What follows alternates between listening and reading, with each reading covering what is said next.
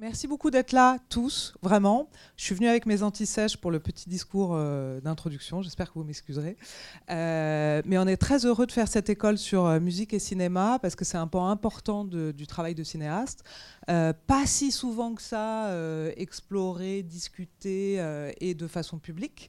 Donc on a la chance ce soir, pourquoi je prends des antisèches, je ne sais pas, mais d'avoir trois invités.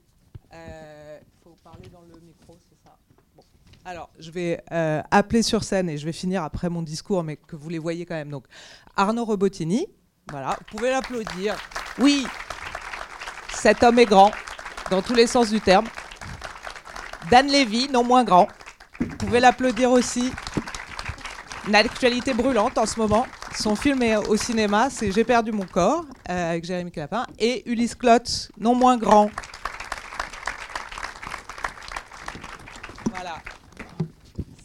Là que je reprends mes antisèches, pardon, merci d'avoir euh, joué le jeu.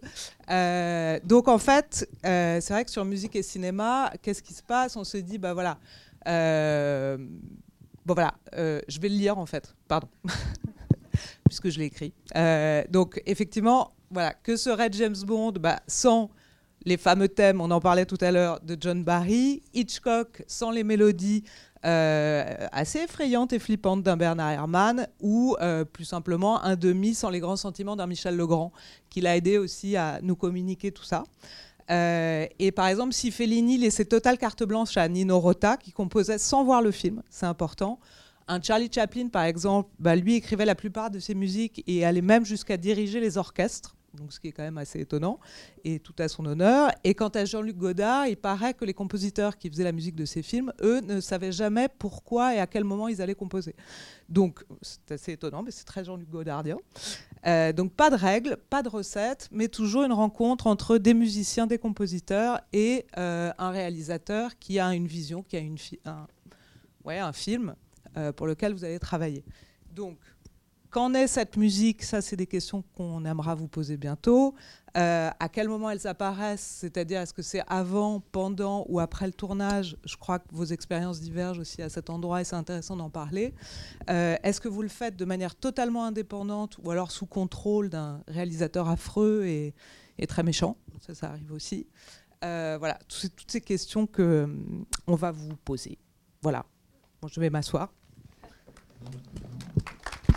Merci parce que j'ai travaillé quand même pour ce petit discours. Euh, bon, on va commencer par là. Arnaud, tu veux bien te présenter? Euh, Bah oui, je suis Arnaud Robotini. Euh, je suis, j'ai composé deux musiques de film pour Robin Campillo. Ensuite, une musique de film pour Bettina Oberli, pour un film qui s'appelle Le Vent tourne, et Curiosa de Lou Genet. Voilà. Et toi, et je fais de la musique. Enfin, j'ai une carrière d'artiste euh, indépendant du cinéma euh, depuis fort longtemps.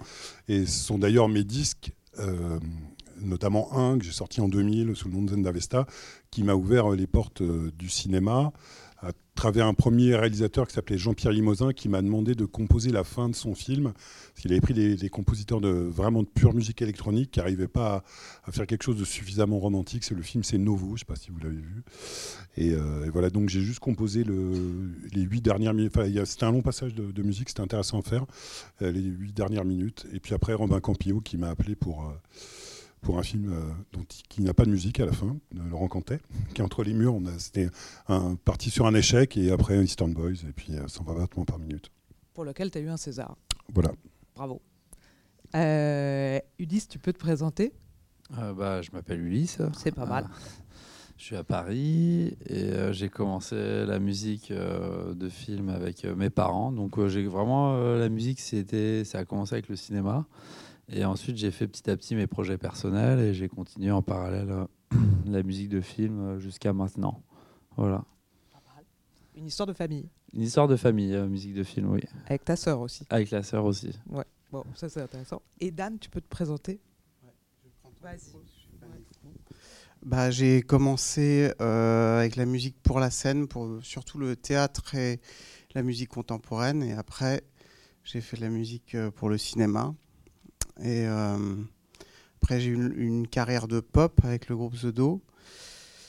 Et là, ça, a commencé, trois albums, et j'ai produit pour d'autres artistes comme Jeanne Haddad, Thomas Azier, enfin, plein de gens. Et je continue mon travail de producteur et de compositeur de films aussi. Ouais. Pardon, je reprends le micro du coup. Euh, je vais poser la, question un peu, bête, mais qui, moi, je trouve toujours un peu, euh, amusante. Euh, c'était quoi votre premier instrument et comment vous êtes arrivés à la, musique tous les trois? Parce que vous venez pas tous de famille de musiciens ou de. Voilà. Tu veux commencer? Oui. Bah, mon premier instrument, c'était un échec. Mon deuxième, un échec. Et un jour, un Atari ST est arrivé entre mes mains et, euh, euh, voilà, je me suis mis à faire de la musique électronique, à pouvoir composer, et pas uniquement d'ailleurs de la musique électronique. Que, en plus, pour le cinéma, j'ai une image de, de musicien électronique à cause de 120 battements par minute, parce qu'il y a beaucoup de house, mais il y a aussi un vrai score euh, avec tout un, petit orchestre de chambre qui, vient se mettre sur les parties électroniques. Donc ouais, moi mon premier instrument c'est vraiment, euh, c'est vraiment le, de pouvoir composer avec un ordinateur. Ah bah, que c'est des échecs, je vais pas non plus mettons, attendre. Euh, moi, j'ai commencé avec le conservatoire, du coup, musique euh, classique, traditionnelle, solfège et tout ça. Et étrangement, j'ai le parcours inverse. C'est après où j'ai commencé à faire que de la musique électronique. Euh, et, voilà, du coup, mon premier instrument, c'est le violon, et maintenant, c'est l'ordinateur. Voilà. Et moi, je suis né dans un restaurant, puisque mes parents ont toujours eu un restaurant, ils n'ont plus maintenant. Mais... Et euh, j'ai commencé avec le saxophone, puis le piano, puis le conservatoire. Et, euh, et après, très vite, j'ai commencé à écrire de la musique pour des petites pièces de théâtre de, quand j'avais 14-15 ans. Voilà, c'est mes débuts pour la musique. Et, vous avez décidé quand d'en faire un métier? Parce que j'imagine que tous les parents ne sont pas d'accord avec ce choix de vie. Euh, moi, j'ai décidé d'en faire un métier quand je me suis. En fait, j'ai travaillé un an dans un vrai métier dans ma vie. J'étais analyste programmeur et je me suis retrouvé au chômage. Et en fait, j'ai pris mes études pour prolonger mon chômage. Euh, j'ai fait de la linguistique et informatique. Je suis informaticien en fait. Voilà. Et euh, ah, ça arrive. Hein. Et, euh, et puis voilà, ça s'est fait petit à petit. Euh, pas mal de. voilà. It's a long way to the top if you wanna rock and roll. Et comme dirait le philosophe. donc voilà, après c'est venu. Il n'y a pas une vraie décision. C'est c'est comme, toujours un peu précaire, enfin un peu moins maintenant parce que je suis quelqu'un d'un peu plus installé, mais il n'y a pas de moment. Enfin voilà, on, commence à, s'investir beaucoup de temps dans la musique. Euh, après, moi, j'ai vendu, j'étais vendeur de disques aussi euh, chez Rough Trade à Paris, à l'époque où il y avait un Rough Trade à Paris dans les années 90. Donc voilà, c'est. Il n'y a pas de moment vraiment, genre je vais devenir professionnel. Je n'ai pas eu ça avant tous les cas. je pense que ça prend vraiment du temps. En tout cas, il euh, faut être patient pour en vivre. moi, perso, ça fait peut-être trois ans que j'arrive à en vivre. Et sinon, avant, c'était tout le temps des galères, etc. Du coup, je peux dire, euh, je suis musicien depuis trois ans. On peut bah, je pense que ça vient pas, oui, je suis, d'accord, euh, ça vient pas euh, tout de suite. Moi, j'ai commencé à, j'ai commencé, j'ai arrêté l'école avant de commencer quoi que ce soit. J'ai arrêté parce que je m'ennuyais et j'ai commencé à donner des cours de saxophone et de vendre des saxophones boulevard Beaumarchais. Et en fait, ma première expérience de cinéma est très drôle. Parce qu'il y a Patrick Chenel, acteur, qui rentre, il y a longtemps, hein, euh, et, rentre dans le magasin pour prendre des cours de sax pour un film. Et c'était son film où il joue le rôle d'un saxophoniste. Et je n'arrêtais pas de lui dire que sa musique, c'était moi qui allais la faire, en rigolant. Jusqu'au jour où j'ai fait sa musique. C'est ma première expérience de musique de film. Et j'ai beaucoup aimé travailler avec lui. Après, le film, je sais pas, je pense qu'il n'est pas très bien. J'espère qu'il n'est pas dans la salle. Et euh, mais en tout cas, c'était ma première expérience et c'était un peu, oui, j'ai mis le pied, euh, j'ai fait un peu de forcing, quoi. Et ça marche. Donc, tu as composé pour ton instrument d'origine Oui, c'était, euh, ouais, je composais, ouais, c'était. c'est pas ce que je voulais faire vraiment, mais j'ai quand même mon nom sur l'affiche, ouais. Et, et justement, bah alors, tu parles de ton rapport, euh, ton premier rapport à la musique de film. Euh, plus généralement, c'était quoi votre rapport au cinéma et à la musique au cinéma? Parce que j'imagine qu'il était différent, mais est-ce que vous avez le souvenir d'un film comme ça, où vous vous souvenez de la musique, ou en tous les cas qui vous a ouvert cette porte-là? Basiquement, vu, mon grand âge, ça va être euh, Morricone, Sergio Leone, euh, Il était une fois dans l'Ouest, Le Bon, la Beauté, le Truand, où là, euh, on est quand même dans le, le, cinéma total. C'est un opéra. était une fois dans l'Ouest, particulièrement en plus avec le principe wagnérien de reprendre un thème par personnage. Enfin, voilà, ça c'est quand on voit ces films-là, et puis euh, ne serait-ce que la scène d'intro, qui devrait enfin que j'imagine qu'on étudie au cinéma, enfin dans les écoles de cinéma, l'utilisation euh, du son, des gouttes d'eau qui a, ils sont quasiment dans la musique concrète, euh, toute cette scène d'introduction qui est sublime, parce que bon, j'anticipe un peu peut-être, mais on en parlait, on s'est vu un peu avant. On a bu des verres. Et, et souvent, je trouve qu'il y a un impensé du son dans le cinéma peut-être français, peut-être même, peut-être le cinéma d'auteur, je ne sais pas, parce que comme les, films commerciaux on utilise quand même des effets euh, euh, très spectaculaires, donc là le son on en a plein, mais dès qu'on est dans les films d'auteur, il y a un impensé du son. Et euh, chez, chez Léon, ou on parlait de chez Godard, il y a une vraie pensée du son.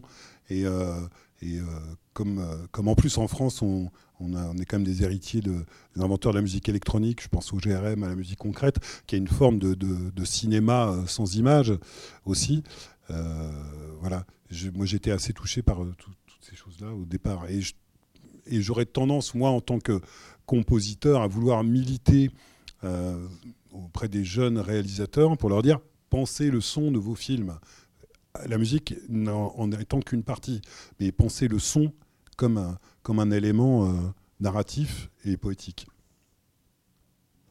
je vais juste compléter, je pense que, parce que c'est la minute, euh, la minute euh, critique, je pense qu'en France, moi, ce que j'ai beaucoup regretté, c'est qu'on ne. C'est la place du compositeur ou la place de, la musique dans le, dans le film ou dans les, les spectacles vivants est très compliqué. C'est-à-dire que ça vient toujours à la fin, on vous appelle toujours en dernière minute, on en parlait juste avant aussi, et c'est toujours très compliqué. C'est-à-dire que, que moi, je, préférerais quand même que, comme, tu disais, que, la musique soit un petit peu pensée avant, qu'on la projette un peu plus et qu'on en parle en amont et que, et que petit à petit la, musique et le son euh, se construisent euh, pour, un film. Ce que j'ai eu la chance d'avoir là sur un film d'animation, le, travail dure 8 ans, pas pour la musique, mais pour la musique c'était un an, ce qui est énorme. Et, je, pense que c'est ce travail euh, qu'on a on est tous en demande de ce travail-là, de cette projection du son et de la musique. Et c'est vrai que ça, on n'a pas l'habitude. En tout cas, moi, j'ai dû faire euh, peut-être six longs métrages. Et à chaque fois, c'était toujours au dernier moment. Euh, on vous appelle, on dit il reste trois semaines, il faut, faut, qu'il faut mettre de la musique. Et forcément, ça peut pas être bien, en fait. Ou alors, c'est très rare. Et, je pense que il faut, il faut mettre la musique à la place de. Euh, bah, de, la, de, du, de, la photographie, de, des acteurs. Et, et, je pense que si on, on, essaye d'aligner ça dès le départ, on, peut, on, on pourra aller peut-être un, un, petit peu plus loin. Voilà. C'est sur le film J'ai perdu mon corps de Jérémy Clapin. Je, je, précise juste pour la salle, qui est un film qui est en ce moment au cinéma euh, et dont on va voir un extrait. Donc peut-être qu'on pourra rebondir aussi en fonction de l'extrait qu'on va voir du film. Euh, et toi, Ulysse? bah, sur ce sujet-là, en fait, j'ai l'impression qu'il y a tous les cas, tout le temps. Parfois, on en parle deux ans avant que le film se passe avec le réal. Parfois, on, a le film avec euh, tous les passages musique, avec des refs musique euh, improbables, et on dit bon bah il y a qu'un mois, faut refaire tout. Et je me dis que en fin de compte, les deux sont plutôt agréables en fait. Genre, c'est assez drôle quand même en termes de challenge d'avoir le côté, euh, il y a le film avec toutes les musiques euh, extérieures, prises d'autres films et tout ça. Et genre, bah, vas-y, trouve euh, quelque chose. Je trouve ça assez drôle parfois. Il y a un côté challenge qui est, qui est amusant. Mais bien que ça donne souvent des très mauvaises BO. Ce côté, j'ai un mois pour faire toute la BO avec des refs, genre du bac, du quid et tout ça. Ça donne des mauvaises BO, mais c'est drôle. Parce que la musique n'est pas pensée. je préfère un réalisateur qui va avoir une position radicale de dire je n'aime pas la musique. C'est pas mon truc, j'en mets pas. C'est possible de faire des films sans musique, il y en a plein de très bien. Et, ou alors de vraiment penser sa musique euh, comme, euh, comme les grands réalisateurs l'ont toujours fait. Enfin, pas de. Il y a les musiques aussi où c'est pas des musiques de compos, c'est des musiques préexistantes et parfois c'est même beaucoup mieux que si un compositeur faisait la musique. Bah, du, comme le moment que c'est pensé, oui, quand le son est pas. Enfin, Tarantino, on aime, on n'aime pas, mais euh, voilà, ou Guy Ritchie, c'est quasiment que. La musique de film, c'est la synchro, c'est pas pareil, c'est une autre façon de penser le son et la, musique. Mais, euh... mais c'est ce qui reste beaucoup en fait. J'ai l'impression que ces musiques extérieures restent énormément, parfois plus que les BO de films, en tout cas surtout aujourd'hui. Bah parce qu'ils utilisent des tubes, donc euh, c'est plus facile hein, tu vois, que, que d'imposer un thème. Après, tu as plein de, de as plein de thèmes aussi qui arrivent euh, avec les films. Après, il faut que pour voir si le thème et le film restent dans le temps, il faut avoir un peu de recul. mais il y a quand même, enfin, on connaît tous des grands thèmes de, enfin voilà, c'est, c'est pas. Il y en a un peu moins aujourd'hui, mais ouais. C'est vrai qu'on voit les. Enfin, je sais pas, quand on veut essayer de chanter les thèmes de Interstellar ou genre de trucs, c'est impossible à chanter, quoi. C'est juste des, des ambiances. Euh, voilà. J'ai l'impression que c'est une autre époque, les thèmes. Enfin, je sais pas. Bah, euh, je sais pas, non, si, tu as quand même les thèmes, des, bah, là, si on va dans les films commerciaux, euh, tu as des grands thèmes. Euh, dans les séries, il y a des thèmes. tout le monde, tout le monde un, thème, c'est juste quelque chose que tu reconnais, c'est pas forcément. Game of Thrones, tout le monde peut le chanter. Hein. C'est ça aussi, je pense que c'est. Les génériques, c'est fait pour. pour pour dire voilà le film c'est celui-là et c'est tu peux pas dissocier le parrain de la musique du parrain que tu peux pas dissocier Star Wars de la musique de Star Wars. Je pense que j'ai lu une interview de de, de George Lucas qui disait qu'à l'époque les, les, les, les euh, maisons de production de films disaient ouais mais attention il faudrait utiliser de la funk parce que c'était la musique de l'époque, etc. On imagine Star Wars avec euh, un pied, une basse et une cocotte euh, de guitare. Ce serait super ringard. La version, euh, non, Black Exploitation pour le coup. Tu vois, Coffee avec la musique de Roy Ayers. Je pense que le thème, le, thème a, Aujourd'hui, il y en a moins des thèmes. Si, il y en a dans les... séries, il y a des thèmes, des thèmes qui reviennent. Avengers et, tout ça, ils ont tous des thèmes. Stranger Things, il y a un thème très très fort. Et, qui est très... un colloque sur le cinéma ou non, je rigole. On a le droit de parler de tout. On a le droit de parler de tout. Euh, bah, c'est bien, ça part très vite, comme vous pouvez le constater. Donc moi, je suis perdue, mais je vais essayer de rattraper mes petits, mes petits, euh, euh, bah, on peut commencer peut-être par des extraits de films parce qu'en en fait, on a fait un petit jeu. J'ai demandé euh, à, nos trois intervenants de choisir un film qu'ils avaient aimé sur lequel il y avait de la musique. Euh, donc peut-être qu'on peut les voir et après vous les commentez. peut-être d'abord même les, situer. Bah alors Ulysse, toi, tu as choisi Twilight. En fait, c'est ce qui est drôle, c'est que c'est une commande. Euh, je, trouve ça assez drôle dans les films quand il y a des commandes qu'on demande à des, des, stars de pop de faire une musique pour un film. Et souvent, euh, les réalisateurs en veulent pas et les, stars de pop veulent pas le faire. Et puis, je pense qu'il y a un lien de business qui se fait, qu'ils le font. Et finalement, ça marche. Moi, je trouve ça plutôt drôle, euh, ce genre de, de rencontre. Et est-ce que tu veux nous raconter, avant qu'on voit l'extrait, un peu, pas la scène, mais où elle se situe dans le film pour aider un peu les gens qui n'auraient pas vu Twilight? Ça arrive encore. C'est euh, dans l'épisode 2, il me semble, c'est le réalisateur, c'est celui qui a fait euh, American Pie. Et dans l'épisode 2, c'est euh, la fille, il me semble qu'elle s'appelle Bella. Elle, est, elle se fait larguer par le vampire. Et elle est du coup très très triste. Et du coup, il faut mettre ça en musique. Et on a fait appel à une star de pop pour mettre ça en musique. Voilà. Est-ce qu'on peut regarder du coup l'extrait numéro 2 de Twilight, s'il vous plaît?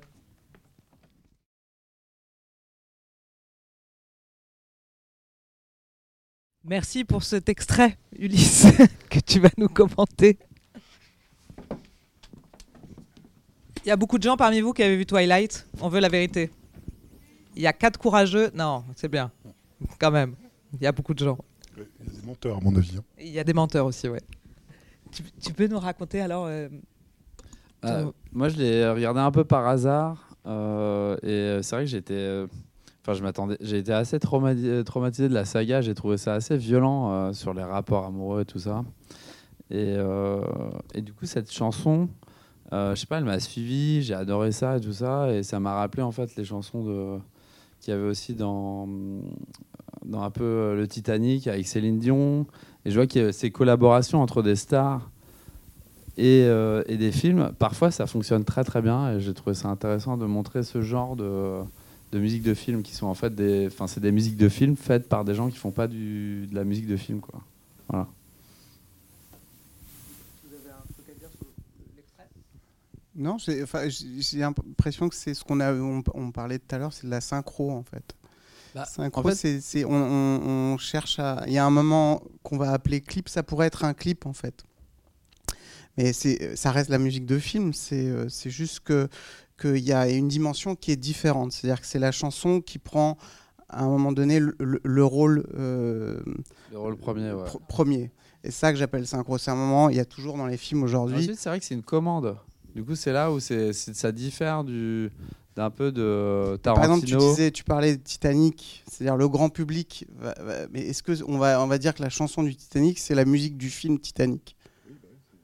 T'es commandé pour enfin, Là, pour le coup, c'est encore différent. C'est comme la chanson de James Est-ce que c'est le score du, du, film C'est une question. oui, bah, le thème de flûte au début. Euh.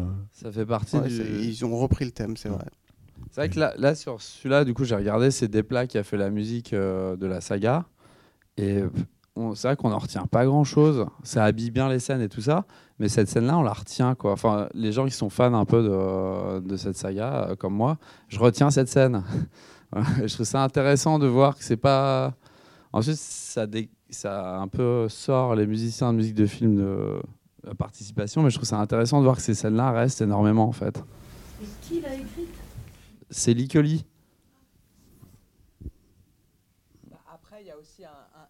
effet sur cet extrait qui est, qui est étonnant, c'est que tu as un, un, travelling circulaire autour de la jeune fille euh, qui doit faire passer le temps. Et la musique nous aide quand même vachement à euh, enquiller les saisons, etc., dans l'apogée de la mélancolie adolescente, mmh.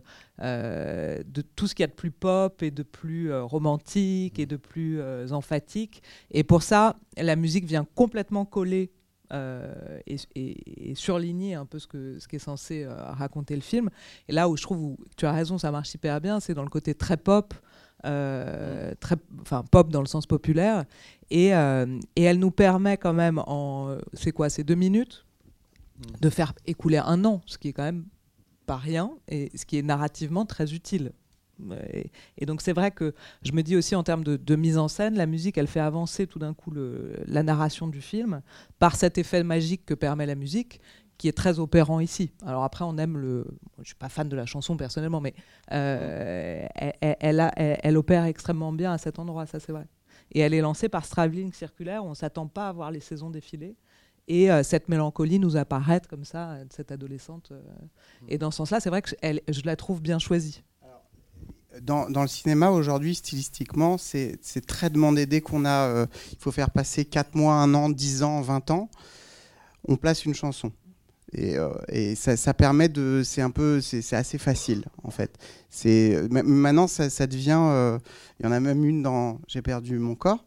Mais à un moment, c'est parce qu'on se retrouve euh, sur un laps de temps qui est très long et qu'il n'y a pas de parole. Donc il faut comprendre que le temps est long. Et qu'est-ce qu'on fait quand le temps est long? Ben, On place une chanson qui endort un peu le spectateur.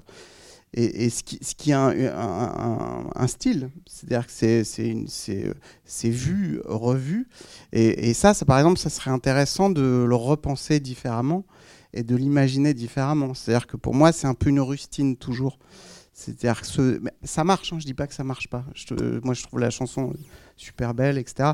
Mais c'est souvent, euh, avec The Do, par exemple, on a eu une énorme synchro comme ça dans, dans High Origin, le film, où il y a notre chanson d'Ostidov qui est trois fois, euh, mais en entier, et qui a pris vraiment le.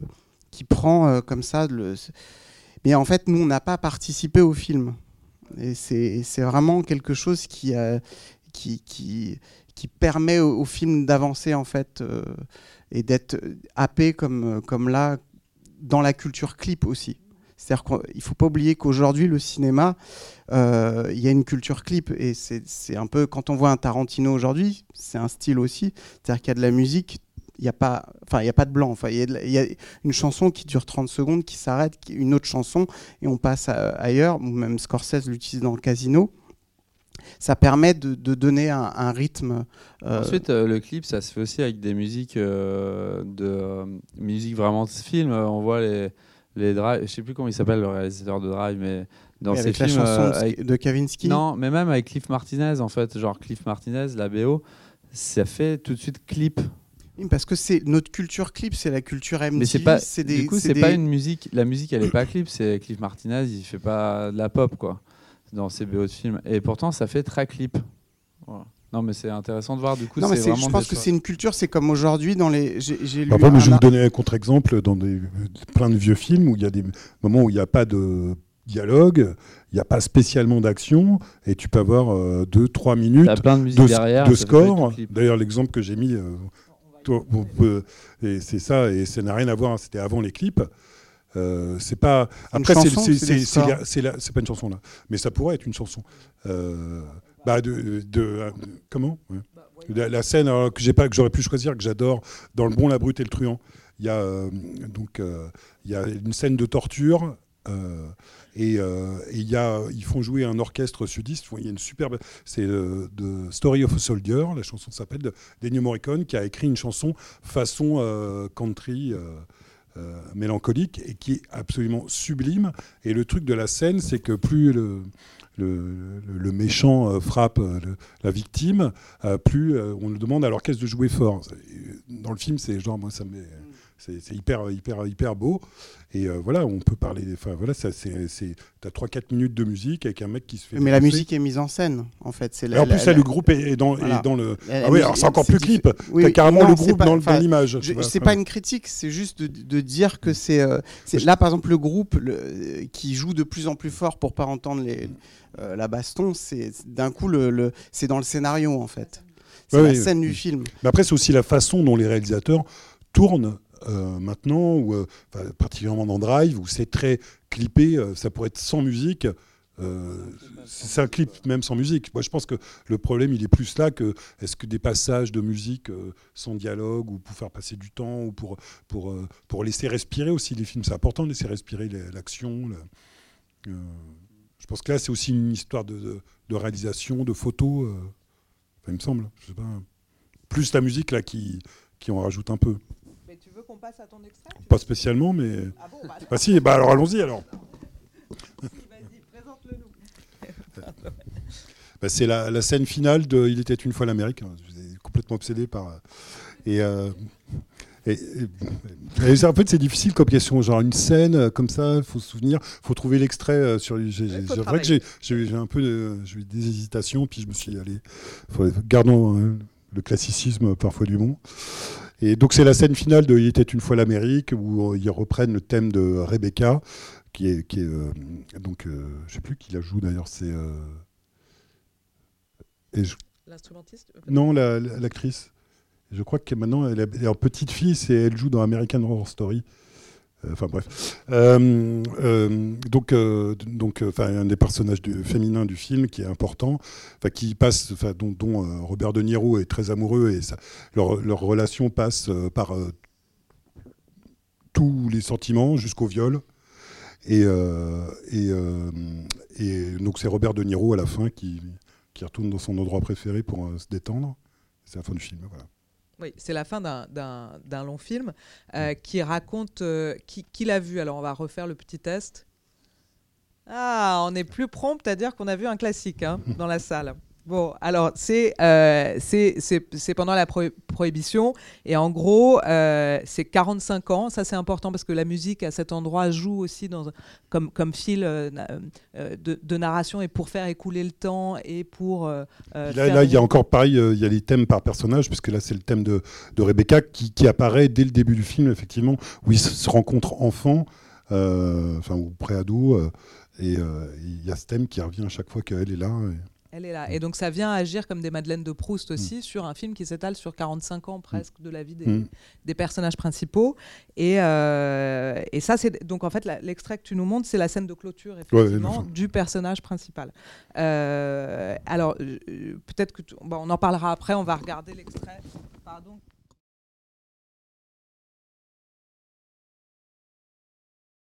Euh, tu veux nous en parler? Euh, bah, ouais, bah, je trouve que c'est une force incroyable. Enfin, après, bon, c'est une évidence. hein, je vais, euh, déjà, la, mise, euh, enfin, la beauté de la mise en scène, le temps qui est pris. euh, la, musique est ultra forte et on- alors c'est souvent un, argument qu'on entend quand c'est la musique va écraser l'image. Là, la musique, on peut l'écouter toute seule et c'est quand même, on est quand même dans des, des sommets de composition qu'on n'atteindra sûrement jamais nous. Et, euh, et, euh, et et on voit toute la scène, enfin, c'est sublime quand il rentre dans ce, cet endroit. En plus, euh, c'est le thème, quand on a vu le film, c'est le thème de Rebecca, d'elle, qui n'est pas dans la scène. Ça doit être une des seules fois où on entend ce, thème-là quand elle n'est pas là. Donc il, la- regrette, évidemment. Enfin, on comprend je trouve qu'il y a une puissance. enfin, voilà. Et, et on sent que tout ça a été écrit avant et monté sur la musique. C'est aussi quelque chose d'important dans le processus de création, faire ce genre de scène. Le dernier plan de la fin, euh, en plus ça a été fait comme ça, on le sait, mais c'est évident qu'il a fait son travelling en pensant à, l'arrivée des, cordes et, la suite du thème. Et, euh, voilà. En tout cas, ça rejoint notre discussion de tout à l'heure, et je défends mon point de vue, mais j'ai l'impression que la musique de film, là, juste le fait d'avoir vu ce film, d'un coup, je replonge dans le film et je me rappelle de tout le film. Et pour moi, c'est ça une musique de du- film. Du thème, oui. Voilà, là, mais c'est en plus, c'est le but recherché là, c'est que. on- C'est-à-dire qu'on n'est pas dans une pastille. Ce que je voulais dire tout à l'heure, je, je- je n'ai rien contre le- les, les chansons à l'image, etc. Une musique de film, c'est celle qui va vous rappeler, que vous vous replongez dans, dans le moment que vous avez vécu pendant deux heures. C'est-à-dire que en, l'espace de 15 secondes, moi, j'ai, je suis repl- j'ai, j'ai replongé dans le film et le, et, le, et la le, film a sa propre musique. Ça épouse le film et c'est ça que j'appelle euh, un, score. Pour moi, c'est ça la, la- seule différence, c'est que c'est ce qu'on va appeler. Tout ce qu'on va mettre comme musique sur un film n'est pas la musique du film. C'est juste, c'est ça où, où je, je disais simplement euh, ça, c'est-à-dire que la chanson peut s'écouter, cette musique peut s'écouter, mais cette, ce- cette musique ne peut pas s'écouter sans se rappeler de tout le film et toute l'émotion que le film peut apporter.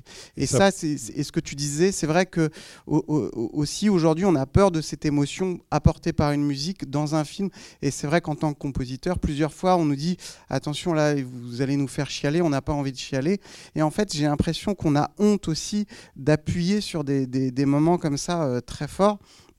Et je trouve qu'il n'y a, rien de plus beau que tous ces films, et tous ces films où on peut entendre en deux secondes la musique, et en deux secondes, on se souvient de tout le film. Et c'est ça la force d'une- musique de film. Et, c'est- et tout ça, ça a été pensé euh, par les scénaristes. Euh, C'est-à-dire que j'imagine que le scénario, il y a à chaque fois que Rebecca apparaît, on veut le thème comme ci, comme ça. Et puis après, il y a le travail avec le compositeur. Mais tout ça, c'est l'important, c'est que ça soit le réalisateur. C'est le chef. hein. C'est- lui qui a le final cut, c'est lui qui dirige le film. Nous, on est là pour répondre à une demande, juste une demande. Et, euh, il faut que le réalisateur s'adresse à la bonne personne euh, avec un certain style ce qu'il va vouloir exprimer dans, son film, choisir son compositeur dans cette fin de- en- en prenant ça en compte. Et puis après, il doit mettre dans son scénario la musique, les moments de musique. Et puis après, bien sûr, au moment du montage, on peut toujours euh, rajouter des choses ou en enlever.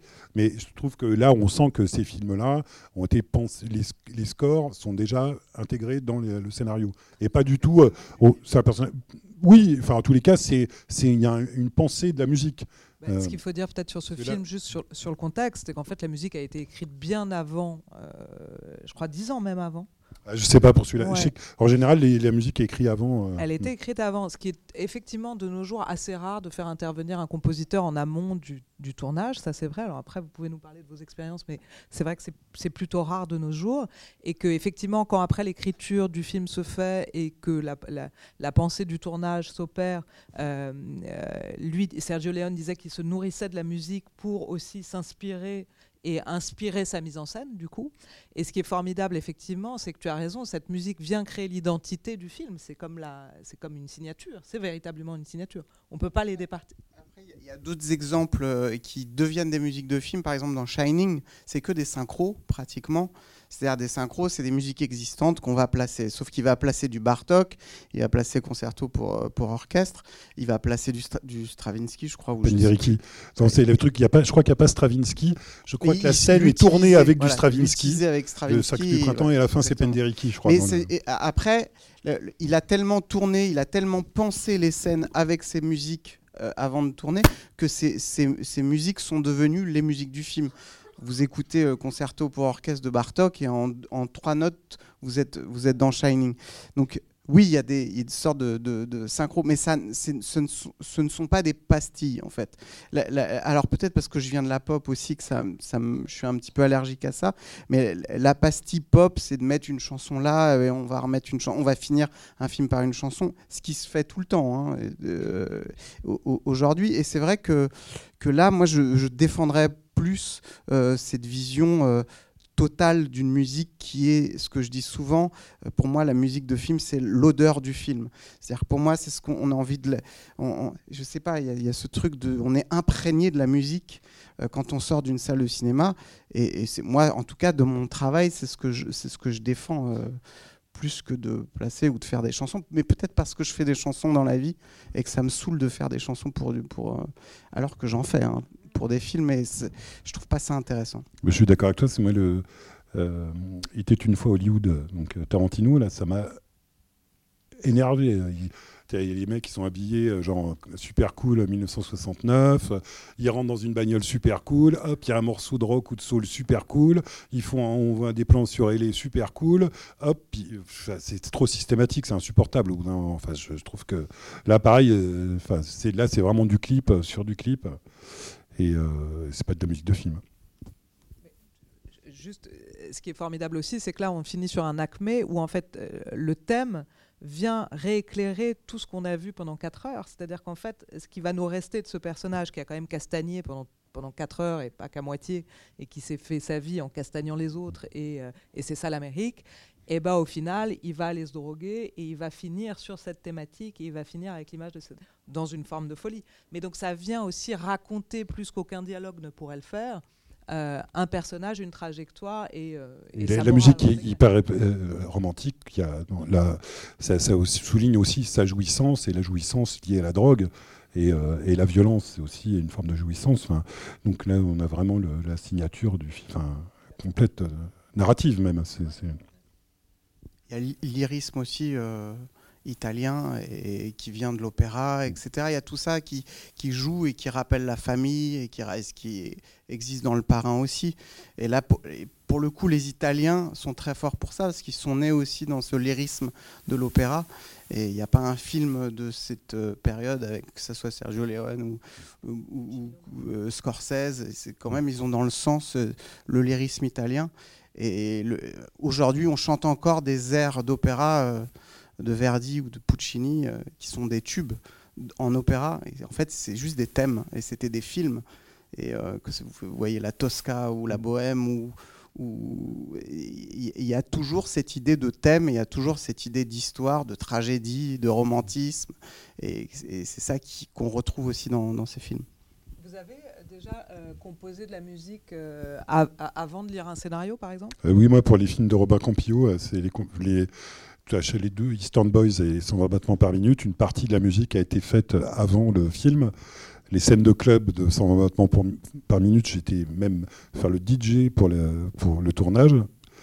Donc c'était assez cool, ça c'était bien de partir agréable de- pour nous de ne pas être que dans les salles de montage ou dans notre studio. Donc voilà, oui, pour euh, Robin. Et, et, euh, j'ai les indications dans le scénario. Il connaît bien ma musique, il a, connaît un peu ma grammaire. Et, euh, et dans, dans le scénario, j'ai euh, un thème de flûte, un mélancolique, gna gna, tout est bah, pas, tout n'est pas mis dans le scénario, mais une bonne partie. Et il me demande le thème, euh, un ou deux thèmes euh, en général avant de, euh, quand il est en train de finaliser son scénario, même pour l'écriture. Et euh, voilà.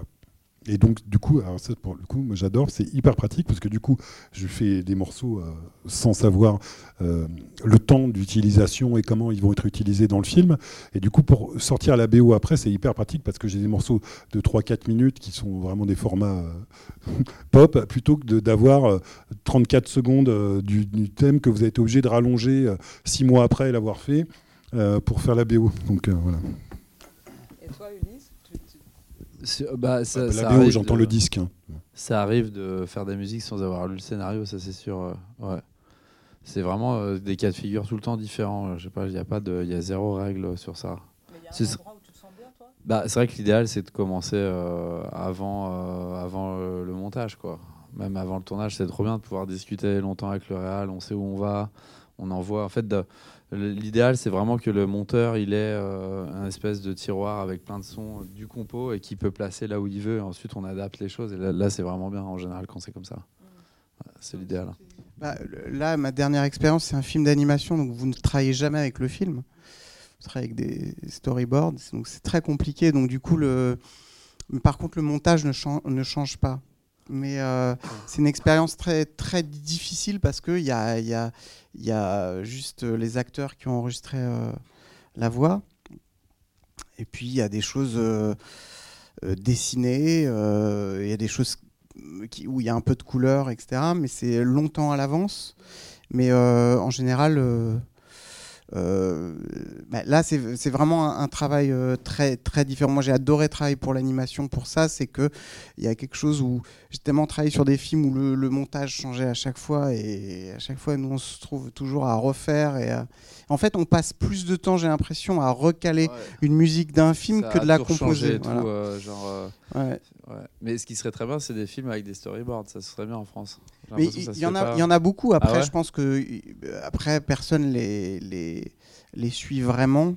Mais par contre, en animation, tu es obligé parce que si tu sors Bah du storyboard, ça, ça coûte tellement cher que tu peux pas te permettre. Donc, on savait exactement ce qui allait se passer à 17 minutes, euh, etc. Mais on n'avait rien de très sexy en fait. C'est-à-dire que on n'a pas d'image, on n'a pas d'acteur qui, qui est là à l'écran. Donc, il faut tout imaginer.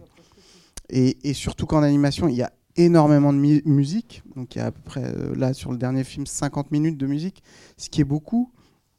Et euh, vous travaillez sur quelque chose euh, sans savoir vraiment ce que sera. Moi, j'ai découvert à Cannes le film. Donc il y, a vraiment, il y a vraiment ce truc de, de se laisser aller. Mais je pense que ça aussi, c'est de, de trouver le réal avec qui on peut parler aussi. Et je pense qu'on ne parle pas assez en amont c'est des choses euh, de trouver un réalisateur. Pour moi, c'est un réalisateur. Je pourrais partir euh, avec lui en vacances et parler du film et vivre avec lui parce que j'ai besoin de m'imprégner de ce qu'il a dans sa tête.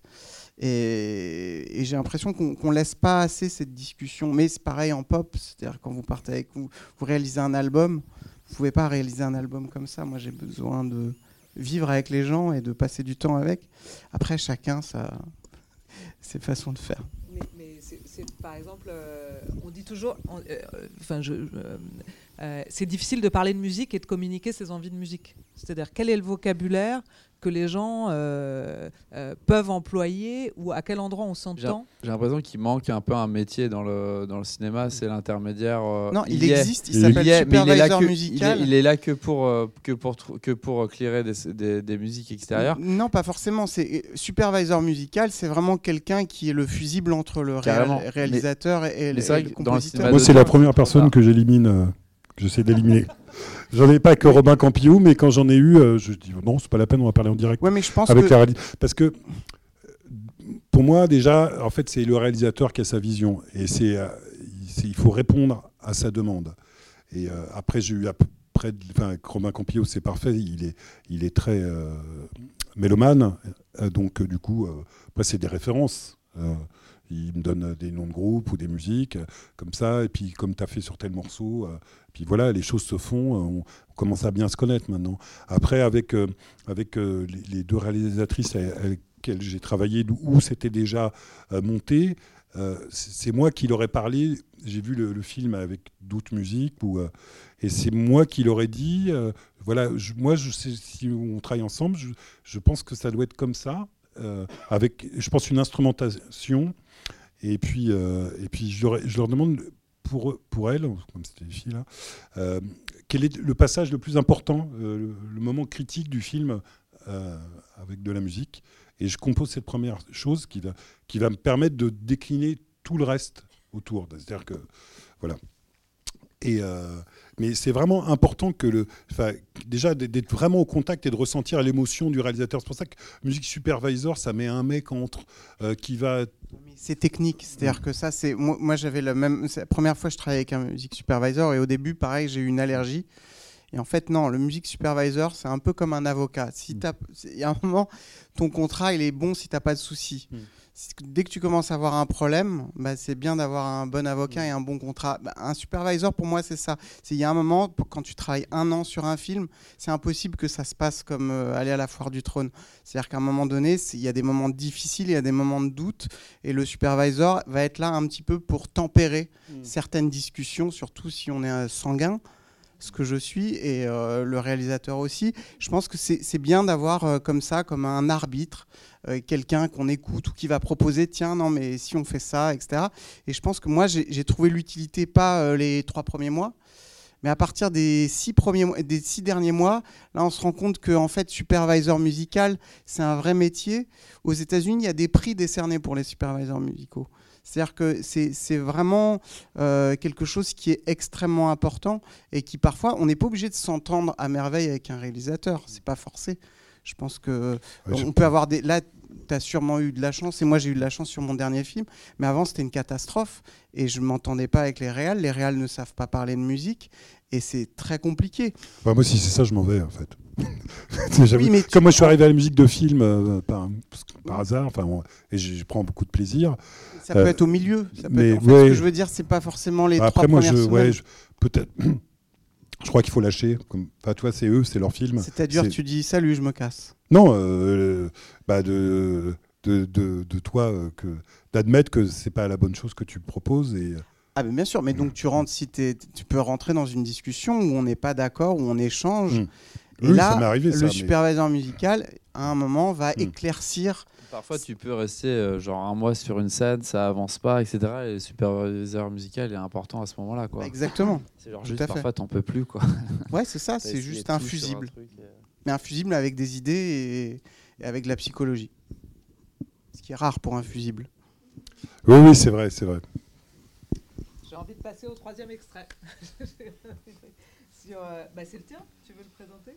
Bah, alors c'est complètement à l'encontre de tout ce qu'on a vu et tout ce qu'on a dit. Euh, puisqu'il n'y a pas de thème. Euh, en fait, moi, c'est un film qui m'a beaucoup marqué euh, musicalement, qui s'appelle There, Will Be Blood.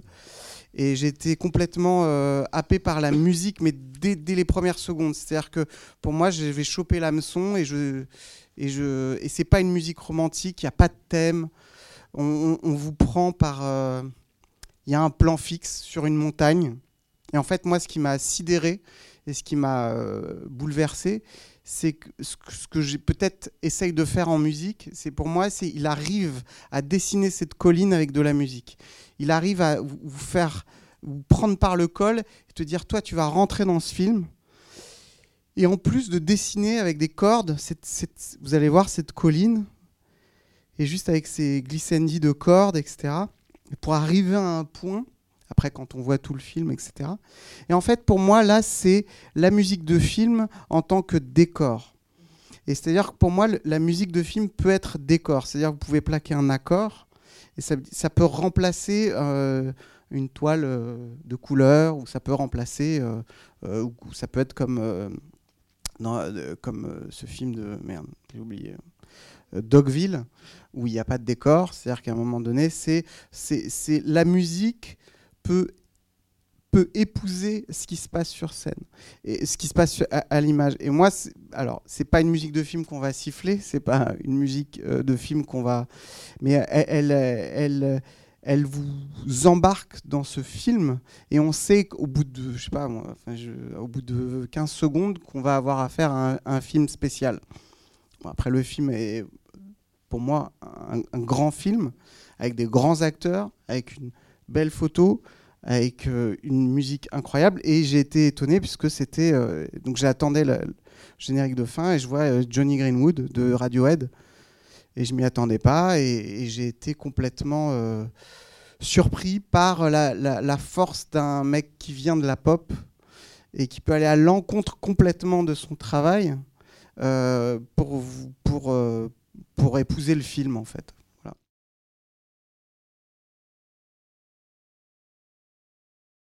C'est un grand film que je. Que je... Mais c'est pareil, la, la, musique est assez forte et il y a un vrai parti pris esthétique. C'est pas que, que, documentaire, je trouve. Il y a tout de suite, c'est des tableaux, tu vois, comme. comme euh, pour moi, avec Sergio Leone, c'est un peu le même genre de truc. Après, qu'il y ait un thème ou pas, peu importe. C'est, c'est le, le, le, le, son et l'image à ce moment-là. C'est-à-dire que euh, tu enlèves la musique, ça devient presque un peu long. Et, euh, et en même temps, c'est bon d'avoir ce temps sur ces images et sur ces tableaux, d'apprécier la, photo euh, et, la mise en scène. Et, euh, en tout cas, c'est clairement une, une, des très belles euh, dernières BO de ces, de ces années. Quoi. Elle était super cette BO. Mais ce qui est intéressant, c'est que justement, quand tu dis que c'est pareil que Léon, moi je trouve pas vraiment parce que. Alors, bon, on peut écouter ce genre de musique sans le film, mais Léon, on l'écoute beaucoup plus sans le film que. enfin, Morricone, on l'écoute bah, plus sans le film. De, les, les, les femmes de de, de Penderecki. Ah ouais, carrément, parce que ça, ça ressemble beaucoup à un compositeur qui s'appelle Chelsea. Je sais pas si vous voyez cet, cet, italien, musique spectrale et tout ça. On peut écouter ça, mais c'est vrai que ça, c'est vraiment indissociable du film. Enfin, ça fait clairement partie du film. Cette BO, c'est genre waouh. Mmh. C'est genre sans, enfin, à écouter sans le film, c'est ça, ça, se fait quand on est fan de musique euh, contemporaine, mais sinon, ça se fait pas beaucoup. Après, euh, le truc... que Céline Dion, quoi. Le, le, revenir encore toutes ces stars. Le, truc des, vieux, des vieux compositeurs, souvent italiens, mais quelques anglais, quelques américains, c'est que c'était des vrais stylistes aussi. C'est-à-dire que Morricone, il a, son, il a un son Morricone. C'est pas, il va pas faire euh, du, classique. Euh, c'est John Williams qui a amené ça. De, de, même Bernard Herrmann euh, avait ça aussi, de reprendre Stravinsky, Wagner, Debussy. Euh, maintenant, les scores de films euh, mainstream, c'est on prend l'un pour l'autre. Euh, Ensuite, quand même, un score interstellar, il est quand même incroyable. Non, mais hein. je parle des films plus commerciaux encore. tu vois, C'est pas mal déjà interstellar en termes de. Oui, mais voilà, ça reste. C'est-à-dire que tu, tu, t'es pas des. toi, c'est pas la louchifrine. C'est pas des gens qui ont un vrai, un vrai style à eux, qui, qui, qui, euh, voilà, qui, viennent, qui, qui, qui apportent au film. Mais ouais, non, cette BO, elle est super. Et ce qui est marrant, c'est que je trouve ce genre de musique, c'est quand même très années 70. Euh, je vois Chelsea et tout ça, ils faisaient ce genre-là. J'ai l'impression qu'il y a encore un sujet, j'ai l'impression que dans les, dans les films, les musiques arrivent tout le temps avec 20 ans de retard à peu près. les compositeurs composent, par exemple, on parle de, de Penderecki et tout ça ça arrive après ce genre de musique au cinéma en fait. Le compositeur qui crée ce genre de musique, ça arrive plus tard euh, au cinéma. Enfin, c'est comme quand on, écoute Star Wars, à des moments ça fait très malaire. Enfin, comme s'il y avait un, côté, le cinéma prend un peu plus tard les genres de, musique qu'il met dans les films. je, pense que je pense que c'est beaucoup plus libre que ça et qu'on se pose moins la question dans les musiques de films. C'est qu'on peut se, peut se permettre tout. Sur un film comme euh, euh, Babel, où il y a un accordéon et une guitare, par exemple, et on s'en fout de savoir que ça pourrait ressembler à un tel ou un tel. Je pense que c'est ça, moi, qui me plaît dans la musique de film, c'est qu'on peut faire tout ce qu'on veut. C'est-à-dire qu'on peut utiliser des synthés et un kick si on veut, et comme on peut utiliser euh, un quintet à avant, comme on peut utiliser un harmonica. Regardez Herzog hein, avec euh, Popol View, euh, c'est hyper puissant. Enfin, il, était en plein dans la musique de, de son époque quand il, après, c'est le truc de la musique classique. La musique classique, toi, dans tout ce qui est orchestre euh, dans, dans le cinéma, euh, comme c'était quand même une musique d'avant-garde, euh, enfin, toi, Penderecki, enfin, toute la musique sérielle, ou, qui est différente. Je sais pas, je me dis que c'est presque autant de. Pendant, Serge, pendant que Léon faisait ses films, c'est vrai que dans un coin, tu avais, un Boulez qui faisait de la musique. Les deux, à ce moment-là, se sont pas rencontrés. Alors que maintenant, le genre Mais de musique. Boulez la n'aurait Boulez- jamais fait de musique de Non, film. non, bien Ouais, sûr, bah oui. mais je veux dire que maintenant, le genre de musique un peu à la Boulez, y ça peut pas, hein. apparaître. Bah, ça, c'est. euh, Ah non, c'est pas Boulez un- du tout, c'est vachement plus easy listening.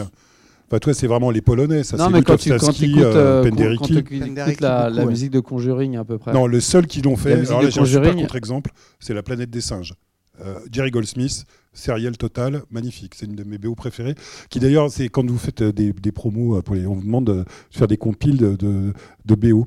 Et à chaque fois, je veux mettre La planète des singes. J'arrive jamais à trouver un morceau qui va pas, genre, juste euh, euh, terrifier les gens. La musique de La planète des singes, donc le, le- le premier, celui que Charl- Charlton Heston, c'est Total Serial, c'est incroyable. Et là, tu vois, c'est un peu, euh, un peu après, quoi, peut-être 10 ans, mais La musique sérielle, c'est vraiment assez vieux en fait. Hein. Schoenberg, c'est très très tôt. ça va, je connais. Ouais, c'est très tôt. non, mais c'est tout début 19. C'est, c'est presque fin vrai. 19e. Du coup, c'est, pas- je repars encore du côté un peu du- en retard Ouais. dans la musique de film. Mais en le cinéma pas n'existait pas, alors. Enfin, le Euh, cinéma sonore Mais n'existait euh, pas, c'est, c'est pas du tout en termes de critique. C'est juste. Euh, Mais c'est pas la musique sérielle qui est utilisée euh, en, en musique de film. Mm. C'est en fait la, mu- c'est la musique atonale. Voilà, c'est un- c'est- pas sériel. Sériel, c'est vraiment Schoenberg, c'est Webern, mais ça, c'est pas utilisé en musique de film, pratiquement euh, jamais. qui se rapproche le plus, je pense, c'est la planète des singes. Après, si quelqu'un. Après, c'est vraiment les trucs, c'est des mélodies de timbre à la Lutoslavski, euh, Penderecki. Ça, c'est ce qu'on entend, c'est proche de ça. Qui est très bien, et qu'on trouve dans Shining d'ailleurs. C'est la musique. Ouais, il y a- oui, c'est vrai. Il y a- Et dans le. Il n'y a pas un morceau de Berriot dans le film de Kubrick aussi, dans l'espace 2001, l'Odyssée de l'espace? Non, je crois que c'est euh, Berriot avec les chœurs. Ligeti. Ah, Ligeti. Ouais, c'est Lux Eterna de Ah, Ligeti. Ligeti, ouais, c'est vrai. Qui est un peu pareil, c'est pareil, c'est mélodie de timbre, mais cœur. Atonal. Ensuite, par exemple, je vais revenir encore à ça parce que je pense pas que ce soit complètement débile ce que je dis. Quand tu vois la musique, la musique minimale, par exemple, bon, atonal, c'est aussi du, euh, de sériel, c'est atonal. Je veux dire, c'est le même, euh, le même mouvement quoi. Quand on voit la musique minimale euh, américaine, maintenant, ça arrive au cinéma un peu avec tout le délire Max Richter et tout ça. Du coup, le minimalisme arrive maintenant au cinéma alors qu'il y était au moins, euh, ça fait, je crois, euh, il y a 40, 50 ans. Et c'est dans ce sens-là où je parle de. Il y a un petit retard dans l'esthétique un peu, où Bah, les que- compositeurs amènent quelque chose et ça arrive au cinéma après. Ensuite, c'est pas euh, pour en faire une règle. Je trouve ça intéressant de parler de ça. Ouais, Il y a les- tous les films de Philippe Glass, Power Mikamsi et tous ces trucs-là. Là, Mais à que- ce moment-là, on met tout dans le même panier, c'est-à-dire que tu utilises un quatuor et tu fais un accord majeur, euh, majeur et ça, peut, ça pourrait être euh, un quatuor de Brahms. Et on- en fait, on, on- on s'en fout. C'est juste de la musique qu'on met. Euh. Mais je pense que je pense que la, la musique minimale c'est pas c'est pas ça c'est que euh, elle, elle a été utilisée sûrement dans les- dans les- à la même époque sauf qu'on a on l'a pas mise en avant comme aujourd'hui je pense pas que la musique de Steve Reich euh, euh, elle- euh, un mec comme Richter se, se- se- se revendique de ça mais on, on les met à côté c'est pas pareil on va dire on, on vulgarise un petit peu la musique euh, D'autant que la musique minimale. minimaliste américaine, ça marche sur la longueur. Donc en général, au cinéma, on n'a pas non plus euh, un temps incroyable pour euh, développer un truc type minimaliste. Après, c'est des, c'est Ouais. des, c'est des codes, euh, enfin toi, des, le côté de mettre des loupes et Sur. Interstellar, c'est clairement un hommage à Phil Glass, mais ensuite je trouve ça intéressant que ça fonctionne au, au cinéma un peu plus tard. Voilà, c'est tout. Oui, mais quand tu le remarques quand il y a les, quand c'est de l'orchestre, mais par exemple dans Do the Right Thing de Spike Lee, on utilise du hip-hop de, de- de ces années-là, et on va pas le remarquer aujourd'hui en tant que musique de film. C'est-à-dire que dès qu'on utilise une musique qui va être euh, ou Saturday Night Fever, si on prend la musique de l'époque, c'est- de la musique qui, fait partie de, cette époque. Mais dès le moment, on va pas. En fait, c'est- très compliqué. C'est pour ça, c'est il y a deux choses. Je pense qu'il y a deux, y a deux axes. Il y a l'axe pop dans la musique de film et l'axe orchestral. Et là, du coup, euh, l'orchestre, on peut faire de la musique grégorienne comme on peut faire de la musique dodécaphonique si on veut ou, ou sérielle. Mais en tout cas, ça reste de la musique dite classique en fait. Et je pense que c'est ça. la- la- la- la- la- Après, si on prend les différentes, euh, euh, on, ne peut pas résumer l'histoire de la musique en, en, en pareil en 50 ans de cinéma. euh, C'est très compliqué aussi.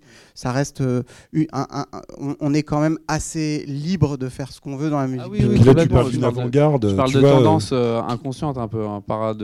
J'imagine qui, pas écou- que. qui écoutait Philippe Glass en 1974, tu vois. C'était trois, trois mecs défoncés à New York. Euh, qui n'avait pas moyen de faire des films. Enfin, puis euh, ton exemple sur la musique sérielle, euh, tu vois, euh, Pierrot Lunaire, 1917. euh, C'était quoi la musique de 1917 au cinéma? C'était un mec qui jouait du piano. Tu vois, donc, euh, je pense qu'il faut laisser le temps, justement, pour que les avant-gardes infusent et deviennent. D'ailleurs, quand elles sont une- trop avant-gardes, elles ne sont pas utilisées. C'est relou, La euh, musique, ça doit toi, être relou de mettre Chaplin avec, euh, avec une musique sérielle, c'est trop chiant. Après, ça il, fallait attendre un, un régime euh, réactionnaire comme le régime soviétique avec euh, Alexander Nevsky. euh. Euh, voilà, c'était le moment musique. Mais Prokofiev dans, dans Alexander Nevsky. oui, absolument. Mais c'était l'avant-garde. C'était là. Ouais, bah, après, ouais, c'était l'avant-garde pour les Russes Voilà. qui, qui, euh, refusaient la musique sérielle qui était trop bourgeoise. Euh, moi, ce que je vous propose, c'est de partir maintenant d'extraits que vous avez vous choisi, de musique que vous vous avez composée pour des films, et euh, du coup, on pourra parler plus de votre pratique à vous et de comment vous avez fait les choses euh, plus simplement. On commence par toi? Tu veux présenter juste en deux secondes, Bah, c'est un projet que j'ai fait, un court métrage que j'ai fait avec ma sœur qui est présente. Elena Et du coup, Plot. du coup c'est vrai qu'on a parlé justement à ce moment-là de musique minimaliste parce que ça marche beaucoup en ce moment au cinéma, il y en a beaucoup. Et forcément, tu te dis bah, comment je vais ré- réussir à faire ça? Euh, J'avais jamais fait ça. Et puis bah, j'ai essayé quelque chose. Et puis euh, voilà. Et puis on va le regarder avec plaisir. Voilà.